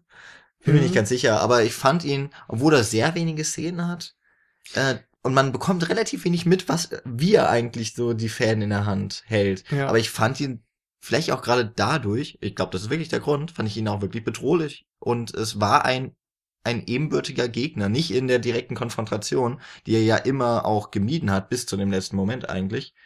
Er spielt eben mit Ethan Hunt und ja, dadurch, dass er so geheimnisvoll die ganze Zeit ist, bin ich mir eben auch als Zuschauer lange Zeit unsicher, wie denn jetzt der Ethan Hunt diesen Gegner besiegen Hm. kann. Weil er auch Mhm. immer im, das ist ja auch die einzige Person, die durch die Technik nicht gefunden werden kann. Also ähm, Ja. Tom Cruise hat nur ein, ein Hm. ähm, wie nennt man das, Phantombild angefertigt. Und aber auch darüber wird er einfach nicht gefunden. Ja. Ja, ich fand auch eigentlich gerade, dass das die Stärke ist mit diesem Seltenheitswert. Also am Anfang steht er ja einmal Tom Cruise gegenüber und hätte die Möglichkeit, ihn einfach zu erschießen und macht es nicht. Und dann fragt man sich schon so, wie kann das sein? Und Tom Cruise geht in diesem weißen Nebel dann erstmal Hm. unter und wird quasi betäubt. Und von da an wundert man sich ja, was da los ist und fragt sich, was sein Motiv ist und so weiter. Und das bekommt man schon so präsentiert, ohne großes Hintergrundwissen, aber irgendwie, ja, macht ihn das geheimnisvoll. Und ich finde, die Stimme ist gerade auch wieder wichtig, weil man ihn so selten sieht. Also irgendwie muss er eindrucksvoll sein in Mhm. den Momenten, wo er dann auftritt. Und wenn er jetzt einfach ganz normal guckt und ganz normal redet Mhm. und ganz normal aussieht, dann hat das irgendwie keinen Effekt. Und er ist so einer, der, der irgendwie ganz langsame Bewegungen macht, habe ich das Gefühl, und auch eher langsam spricht, ähm, Aber aber dabei markant. irgendwie total markant ist. Und äh, man hat das Gefühl, wenn er sich körperlich langsam auch bewegt, geistig ist er die ganze Zeit total da und fit und macht sich irgendwie Pläne und so weiter. Und das fand ich irgendwie ganz interessant Mhm. an dieser Figur einfach. Und ich finde, das wird sehr gut rübergebracht. Natürlich ist das jetzt kein realistischer Bösewicht, aber ja, das, das muss der Film auch einfach nicht Mhm. haben, Nö. finde ich. Ich finde, es ist ja halt sehr, Hatten die es, anderen es vorher passt ganz nicht. gut rein Ja, und genau. und dieses, ähm, ja, dieses Hintergrundding, dass seine Organisation irgendwie versucht, im Gegensatz zu vielen Geheimdiensten den Status quo zu sichern, sondern diesen zu zerstören und irgendwie das System aufzubrechen. Das war ganz interessant, weil das auch nicht so ganz daneben ist. Also man könnte Mhm. halt auch sagen, Ethan Hunt schlägt, um Fälle zu lösen, über die Stränge und wir erlauben ihm das moralisch. Und bei diesem Syndicate ist es so, dass sie auch irgendwie hehre Ziele haben. Und wir sagen aber, hey, das ist Terrorismus. Und man hinterfragt dann vielleicht auch so, ist wirklich das eine legitim und das andere terroristisch oder wo verläuft die Grenze? Und das war irgendwie ganz spannend. Das wurde jetzt nicht wirklich tiefgründig behandelt, aber war schon irgendwie ein Mhm. kluger Gedanke, der für so einen Blockbuster zumindest ausreicht, um jetzt das so als Bedrohung und auch irgendwie als interessantes Gedankenkonstrukt Mhm. irgendwie anzunehmen. Und natürlich hält er sich ganz oft so im Hintergrund, aber ich finde vor allen Dingen in den Szenen, wo er dann auftaucht und ähm, dann ja auch zum Beispiel hat er ja sehr viel Kontakt zu, zu Ilse und ja auch, also wirklich tatsächlichen Kontakt, er ist mit ihr im selben Raum und so weiter. Ähm, da merkt man immer seine Überlegenheit, vor allen Dingen ihr gegenüber. Und sie, man hat immer das Gefühl, sie hat Todesangst, wenn sie mit ihm zu tun hat. Sie muss es komplett Mhm. überspielen, weil äh, ne, da ja auch ähm, ganz viel für sie wichtig ist. Ich mein, sag da jetzt auch überhaupt nicht viel zu. Und ähm, wenn man schon denkt, wir haben vorher gesagt, Ilsa ist eigentlich Ethan Hunt ebenbürtig. Und wenn sie so unfassbar Schiss vor ihm hat, äh, oder Respekt vielleicht auch, ähm, ja, dann gilt das für Ethan Hunt eigentlich fast genauso. Hm.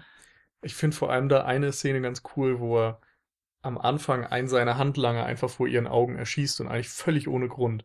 Einfach, und das wird auch nicht mal thematisiert oder so, sondern es zeigt dir einfach nur, wenn du drüber nachdenkst, dass er eben bereit ist, einen Menschen einfach so zu erschießen, nur um ihr Angst zu machen. Ja, vor allem nur um sagt, ihr zu demonstrieren, zu was er fähig ist und wie schnell er das tun kann und so Mhm. weiter. Und gerade weil sie ihm ja auch irgendwie sagt, so, entweder du erschießt mich oder du lässt es bleiben, Hm, genau. aber tu es selbst. So, und in dem Moment will er sie zwar nicht erschießen, aber er will ihr trotzdem demonstrieren, dass er irgendwie, dass mit ihm zu rechnen ist und dass er keine Hemmung hat. Und das tut er da einfach. Und durch solche kleinen Momente funktioniert das einfach recht gut. Mhm. Und zu Sean Harris nochmal selbst, den habe ich in Prometheus gesehen, als Mhm. diesen tätowierten Irokesentypen. Habe ich erst nachher festgestellt, habe ich, also während des Films erkennt man den nicht. Nö. Fand ich stimmt. total beeindruckend, wie unterschiedlich der da wirkt. Ja, und ähm, was auch noch im Film auffällig ist, ähm, dass Ethan Hunt ähm, ihm ja schon diese sechs Monate, wo er ja von IMF losgelöst ist, hinterhergejagt ist. Und es gab immer dann diese, ja, diese Städte, diese, diese Orte, wo irgendwas passiert ist, wo, wo dann die, das Syndicate was mit zu tun hatte. Und Ethan Hunt sagt immer, ja, ich hatte ihn fast und er ist mir entwischt und das wirklich jedes Mal. Und er Mhm. zählt, glaube ich, vier Sachen auf. Wahrscheinlich sind ja noch viel mehr passiert und jedes Mal hat sozusagen das Syndicate, also das Böse, gewonnen und jedes Mal ist, hat, ist Lane damit durchgekommen und für ihn war das jedes Mal eine herbe Niederlage. Kann auch daran liegen, dass er jedes Mal alleine agiert hat. Ähm, dass es eben nur in seinem Team dann funktioniert, was wir dann im, im Film sozusagen dann live miterleben. Und ähm, ja, dadurch wird Lane natürlich auch als dieser große Bösewicht und auch eben Kopf des Syndicates ähm, charakterisiert. Das fand ich eigentlich auch ganz cool. Und er selber, also Lane, beschreibt sich irgendwann mal Ilsa gegenüber nicht als Terroristen oder beziehungsweise meinetwegen er ist ein Terrorist, aber er sagt von sich selbst, dass er agiert wie ein Chirurg mit einem Skalpell. Ähm, was rückenblickend, wenn man an diese Situation denkt, die ähm, diese Fälle, die Ethan Hawke irgendwann mal aufzählt, insofern Sinn ergibt, weil er sich bestimmte Momente rauspickt oder eben auch bestimmte Personen, die wichtig sind für irgendetwas. Diese zerstört er und damit erreicht er dann ein ganz bestimmtes Ziel. Ähm, anstatt einfach eine Massenvernichtungswaffe auf eine Stadt zu werfen und damit eben Terror zu erzeugen. Und das fand ich ja schon, schon ganz gut gemacht. Und das wird eben nur in so zwei, drei Nebensätzen mal irgendwie Mhm. thematisiert. Ist kein großes Ding. Trotzdem hat man das Gefühl, man kriegt schon insgesamt sehr viel Informationen über ihn. Ja. Ich mag auch gerade noch diese Doppelung zwischen ihm und Ethan, weil Ethan Hunt ja dadurch, dass das äh, IMF am Anfang quasi geschlossen wird, ist er auch auf sich allein gestellt und gilt irgendwie auch dann teilweise so als Rogue Agent, als Terrorist oder sowas. Und das gleiche gilt eben für ähm, Sean Harris. Und beide sind dann entschlossen, für ihre Ziele alles zu opfern irgendwie. Und da haben wir dann nochmal eine Gemeinsamkeit. Und auch, wenn man das Ende jetzt visuell betrachtet, ist da auch nochmal eine Doppelung. Also ich will es jetzt nicht verraten für alle, die es nicht gesehen haben, aber wenn man so das erste und das letzte Aufeinandertreffen sich ansieht, sind sie eben schon in ähnlichen Situationen, was irgendwie visuell ein ganz schönes Bild ist. Okay. Wollen Ein Punkt vielleicht noch zu Alec Baldwin. wir. So, den hatte ich am Anfang auch mal erwähnt und den haben wir jetzt gar nicht mehr drin gehabt. Der war, finde ich, so ein bisschen verschenkt leider, weil er eigentlich ein guter Schauspieler ist und so und trägt die Rolle auch, die er hat, aber der hat irgendwie zwei Minuten Screentime. Mhm. Da hätte ich das ganz schick gefunden, glaube ich, wenn noch ein bisschen mehr von ihm passiert wäre. Andererseits ist es eben auch kein Film, der jetzt groß Wert auf hintergründige und äh, Scripts legt oder so und das wäre vielleicht dann auch ein bisschen ja vom Fokus blöd gewesen, wegzugehen von Ethan Hunt und seiner Mission. Ich habe das Gefühl, dass wir den dann in dem vielleicht sechsten Teil, der kommt, dann einfach nochmal sehen. Ja, das stimmt, das wurde so ein bisschen angeteasert, ne?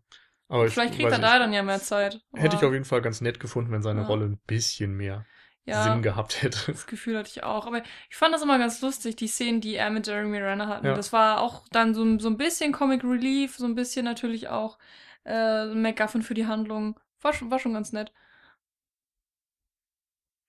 Gut, ich wollte gerade schon mal anfangen. Wollen wir vielleicht so noch zum Ende kommen und ähm, nochmal, weil es ja jetzt auch ein ganz neuer Film ist, ähm, und vielleicht haben einige jetzt äh, bis hierhin gehört und wissen immer noch nicht genau, ob sie den Film gucken wollen. Was kann man denn da jetzt noch so als Fazit quasi sagen? Für wen ist denn, oder wir müssen ja jetzt nicht so allgemein, wir können auch äh, unsere Meinung, aber vielleicht Hm. kommt dann auch so raus, für wen ist denn Mission Impossible Rogue Nation was? Also, es ist auf jeden Fall ein Film für Leute, die die Vorgänger mochten. Der kann wirklich bedenkenlos ins Kino gehen.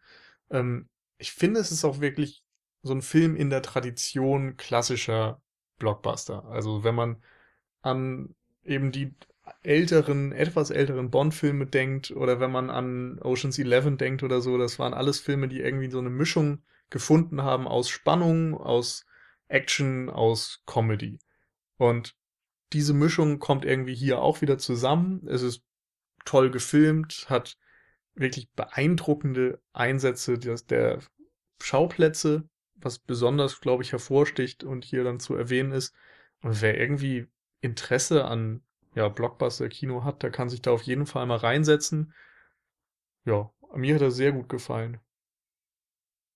Dem kann ich mir eigentlich nur anschließen. Ich mich anschließen. Moment. Ah, dem kann ich mich Ja. anschließen. So.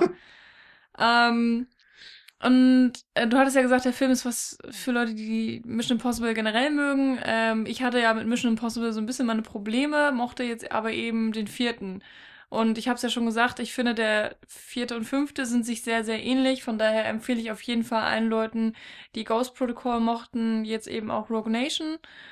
Und ja, auf jeden Fall auch Leuten, die vielleicht mehr wollen als äh, stumpfe Explosionen und Gore und Gewalt. Also, wir haben ja auch so ein paar, so ein bisschen versucht, diese Action-Szenen zu analysieren. Ähm, die sind schon schlau gemacht und machen deswegen eben auch Spaß. Und gleichzeitig hat dieser Film eben auch diese, diese selbstironischen Stellen und ähm, der, der ganze Mischmasch funktioniert, finde ich einfach super. Es ist dadurch eben auch ein bisschen eigenständiger. Es ist, sticht so ein bisschen vielleicht heraus aus ähm, dem ganzen Blockbuster-Getümmel und eben auch Action-Getümmel. Und ähm, ja, das gefällt mir ganz gut. Es ist einfach durch und durch sympathisch gemacht, toller Unterhaltungsfilm. Ich hatte ja eingangs mal erwähnt, ich hatte ja so Befürchtungen, ähm, eben der Film versucht viel quasi so quasi ein Mash-up zu machen aus den bisherigen besten Momenten von Mission Impossible und wäre dadurch so als Film dann wenig eigenständig und hätte ja im Grunde dann nur noch Schauwerte zu bieten und vernachlässigt dann so alles andere. Und man hat es jetzt, denke ich, auch bei mir schon raushören können, dass diese Befürchtungen dann im Grunde ja immer eigentlich ziemlich schnell auch schon vom Film dann immer wieder negiert wurden. Und dann konnte ich mich auch vollkommen drauf einlassen. Also war eine auch sehr gute Wahl, diese Sache mit dem, ähm, mit dem Flugzeug direkt ans Anfang zu packen, dann ist das schon mal hinter einem. Und dann, und dann hat man eben diese eine Geschichte, die im, die nicht mehr auf so einen Höhepunkt, der vorher immer angeteasert wurde, hinausläuft, sondern wirklich, dann muss man sich auch, oder man kann sich dann auf diesen Film einlassen und man, man wird so mit, man schwimmt so mit. Und das ähm, macht der Film tadellos. Der war super abwechslungsreich, trotz über zwei Stunden, nie langweilig. Der war nicht dumm geschrieben, war witzig. nicht dumm geschrieben. Also, ähm, Für einen Actionfilm schon schlau geschrieben, oder? ja, also der hat, ich würde halt auch sagen, so auf der Meta-Ebene kann man da immer mal wieder was rauslesen, auch weil eben Tom Cruise sich so sehr mit Mission Impossible mittlerweile mit dieser ganzen Reihe auch identifiziert, weil er sich da auch als Produzent engagiert und immer wieder auch dafür sorgt, dass diese Reihe fortgesetzt wird. Und deswegen finde ich, es sind da schon so ein paar Sachen auch noch mit sogar drin. Also es ist eben nicht nur stumpf, sondern hat auch durchaus so seine schönen Momente, dass dann so, was wir auch haben, da wird ja äh, also diese Weltkrise, dass überall was Schlechtes passiert, dass die Finanzmärkte zusammenbrechen, dass das dann hier in so eine Verschwörungstheorie ähm, gepackt wird, ja, aber Gott sei Dank dann nur so äh, ein, ein Aufhänger ist und nicht ähm, der Masterplan und dann Mhm. würden Leute rauskommen und sagen, okay, ja, so ist es halt unsere Welt gestrickt. Das finde ich halt dann auch ganz gut, dass es also so diese Töne gibt und dass diese, ich glaube auch so mit zum ersten Mal wirklich von vornherein globale Ausmaße Hm. mit reinkommen. Das war, es kann auch sehr cheesy werden, ähm, dass man halt immer sagt, okay, bleibt doch mal bei euren Leisten hier, Schuster. Also so diese Die Hard ähm, Tradition, das eigentlich im nächsten Die Hard müsste, glaube ich, dann John McClane das Universum retten, damit sie sich nochmal ausweiten können. ja. Dass eben das irgendwie nicht so stark, dass da nicht so stark drauf Wert gelegt wird, sondern es bleibt eben auch vor allem dieser Kampf zwischen zwei ebenbürtigen Gegnern. Und das Mhm. fand ich war einfach echt gut gemacht. Und wie gesagt, hat äh, mindestens mal zwei, wenn wir auch noch die Szene eben äh, in dieser, in diesem Powerplant oder was auch immer das war, äh, mit reinnehmen, hat er drei, vier echt richtige Höhepunkte auch für Actionfreunde. Ja. Ja. Eine Frage vielleicht, was ist euer Lieblings-Mission Impossible? Jetzt so? Ähm, bei mir ist es auch ein bisschen nostalgisch verklärt, womöglich äh, der erste Teil. Also eben auch der erste, den ich gesehen habe. Und dann kann ich ja jetzt so noch sagen, der vierte wäre wahrscheinlich immer noch auf Platz zwei, weil, weiß nicht, der, der hat mich dann, aber auch erst bei der Zweit- und Drittsichtung so richtig umgehauen, irgendwie, weil es doch ein guter, einfach ein richtig guter Actionfilm ist. Und äh, auf ähnlicher Stufe sehe ich auch auf Teil 5. Ähm, ja, das ist jetzt sehr offensichtlich, dass ich 1, 2, 3 nicht mag. Deswegen war es eigentlich der vierte. Aber jetzt habe ich natürlich den fünften gerade eben erst gesehen. Deswegen ist der bei mir natürlich gerade omnipräsent und, und äh, wir haben ja wirklich, wir sind vor vier Stunden erst aus dem Kino gekommen ähm, und, und ich freue mich gerade immer noch so über einzelne Szenen und wir haben jetzt alles im Detail besprochen und dann kommen die Bilder natürlich sofort wieder hoch und ähm, von daher ist dieses Kinogefühl gerade noch bei mir da und, und deswegen würde ich jetzt momentan sagen, der fünfte ist mein Lieblingsfilm. Ähm, wobei ich dann einfach vielleicht nochmal den vierten zum direkten Vergleich schauen müsste und so. Ich kann das jetzt gerade nicht, nicht genau sagen, aber auf jeden Fall gab es, äh, gab es jetzt hier Actionfilm-Szenen, die ich, die ich, ähm, die mir auf jeden Fall mehr in Erinnerung bleiben werden, die ich auch, ähm, ja, einfach insgesamt viel besser fand als noch im vierten, wobei der vierte auch grandiose Action-Szenen hat. Äh, die, die möchte ich jetzt gar nicht abwerten. Aber diese, ach, keine Ahnung, die kommen sich einfach alle so nah dran. Also vierter und fünfter sind wirklich ähm, herausragend. Also aus, aus der Reihe und auch generell herausragende Actionfilme, die extrem viel Spaß machen. Ja, ich würde auch mich gerade jetzt beim fünften anschließen. Also ich habe auch gerade noch diese Kino-Euphorie. Das war einfach auch der erste Mission Impossible, den ich im Kino gesehen habe. Ich glaube, das bei mir auch. ist auch was, was damit reinspielt. Aber ich Mhm. fand die Action einfach so toll inszeniert, dass ich direkt sagen würde, fünfter ist mein Lieblingsteil. Ja. Wie gesagt, getragen von der aktuellen Euphorie Ja. jetzt. da muss ich auch sagen, noch nie hat mir das Musiktheme äh, so viel Spaß gemacht wie heute im Kino. Weil selbst hier zu Hause mit der Surround-Sound-Anlage, es ist immer geil. Aber heute im Kino, und ich hatte das Gefühl, es war auch ein Ticken zu laut, so insgesamt. Das hat mich, ich habe mich irgendwann dran gewöhnt, aber am Anfang äh, war das echt ein bisschen sehr krass. Ja, hatte ich auch das Gefühl, dass Ja, ein ne? bisschen übersteuert hat. Das, Ja, aber ich glaube, die haben es noch ein bisschen runtergeregelt. Kann sein. Das kann auch natürlich sein, aber da, ach, das war einfach super. Und dann kam, ähm, kam die Flugszene und dann kam ja erst der, der Vorspann richtig und äh, da hat das richtig gewummert und es war laut und das äh, Theme war voll da. Das, das war einfach ein super Kinoerlebnis auch, muss man mal wirklich sagen. Das ist auch ein Film, wo ich von vornherein sagen würde, äh, so Leute, seht ihn euch im Kino an. Wenn ihr es jetzt noch nicht getan habt und unser Podcast euch Lust, Lust gemacht hat, geht ins, ins Kino. Es lohnt sich. Ja, schöner Abschluss.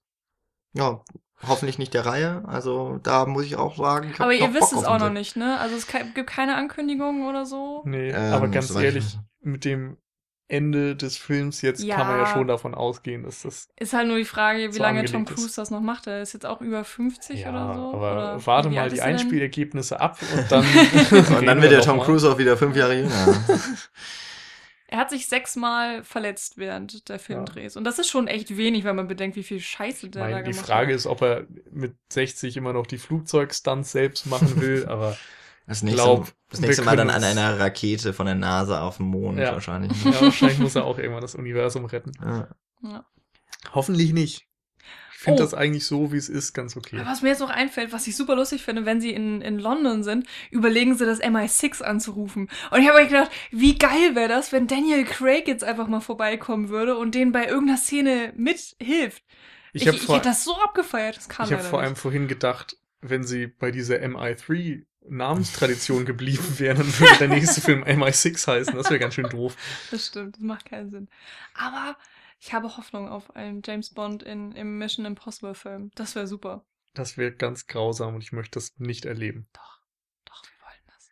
Wenn ihr das erleben wollt, sagt uns das am besten in Form eines Kommentars auf unserer Genau. Seite. Wir geben das auch an Tom Cruise weiter, der ist auch in drei Folgen bei uns zu Gast. Natürlich. Ähm, diese findet ihr, wenn ihr cinecouch.net in eurem Browser eingebt und von dort aus kommt ihr auch zu unserer Facebook-Seite, unserem Twitter-Profil, auf iTunes, wo ihr uns gerne abonnieren könnt und liken und auch kommentieren, wenn euch der Podcast insgesamt oder auch nur eine, eine Folge im Besonderen gefällt, würden wir uns sehr darüber freuen, damit noch mehr Leute dann auch bei uns einschalten, allwöchentlich. Und äh, wenn ihr so dicke habt, dass ihr sagt, okay, ich gehe nicht nur ins Kino, ich habe sogar noch einen Flatter-Account, dann dürft ihr uns, äh, wenn euch die Folge gefallen hat oder der Podcast generell oder eine andere Folge, per Klick auf unserer Seite auch gerne eine kleine Spende hinterlassen. Ja, Aber gerade Empfehlungen sind immer schön. Also genau. Und wir kommen auch sagt gerne. all euren Freunden, hört Cinecouch. Genau. Und äh, geht doch dann am besten gleich noch in Mission Impossible. Ja. Und damit würde ich sagen, hört ihr uns nächste Woche wieder. Ich hoffe, wir schreiben und lesen voneinander und aneinander. Das war jetzt genau falsch rum mit denen zu setzen. Er war, ist ja wurscht. Ihr habt mich verstanden. Jan is Rogue. Jan ist durch. Bis nächste Woche. Tschüss. Auf Wiederhören.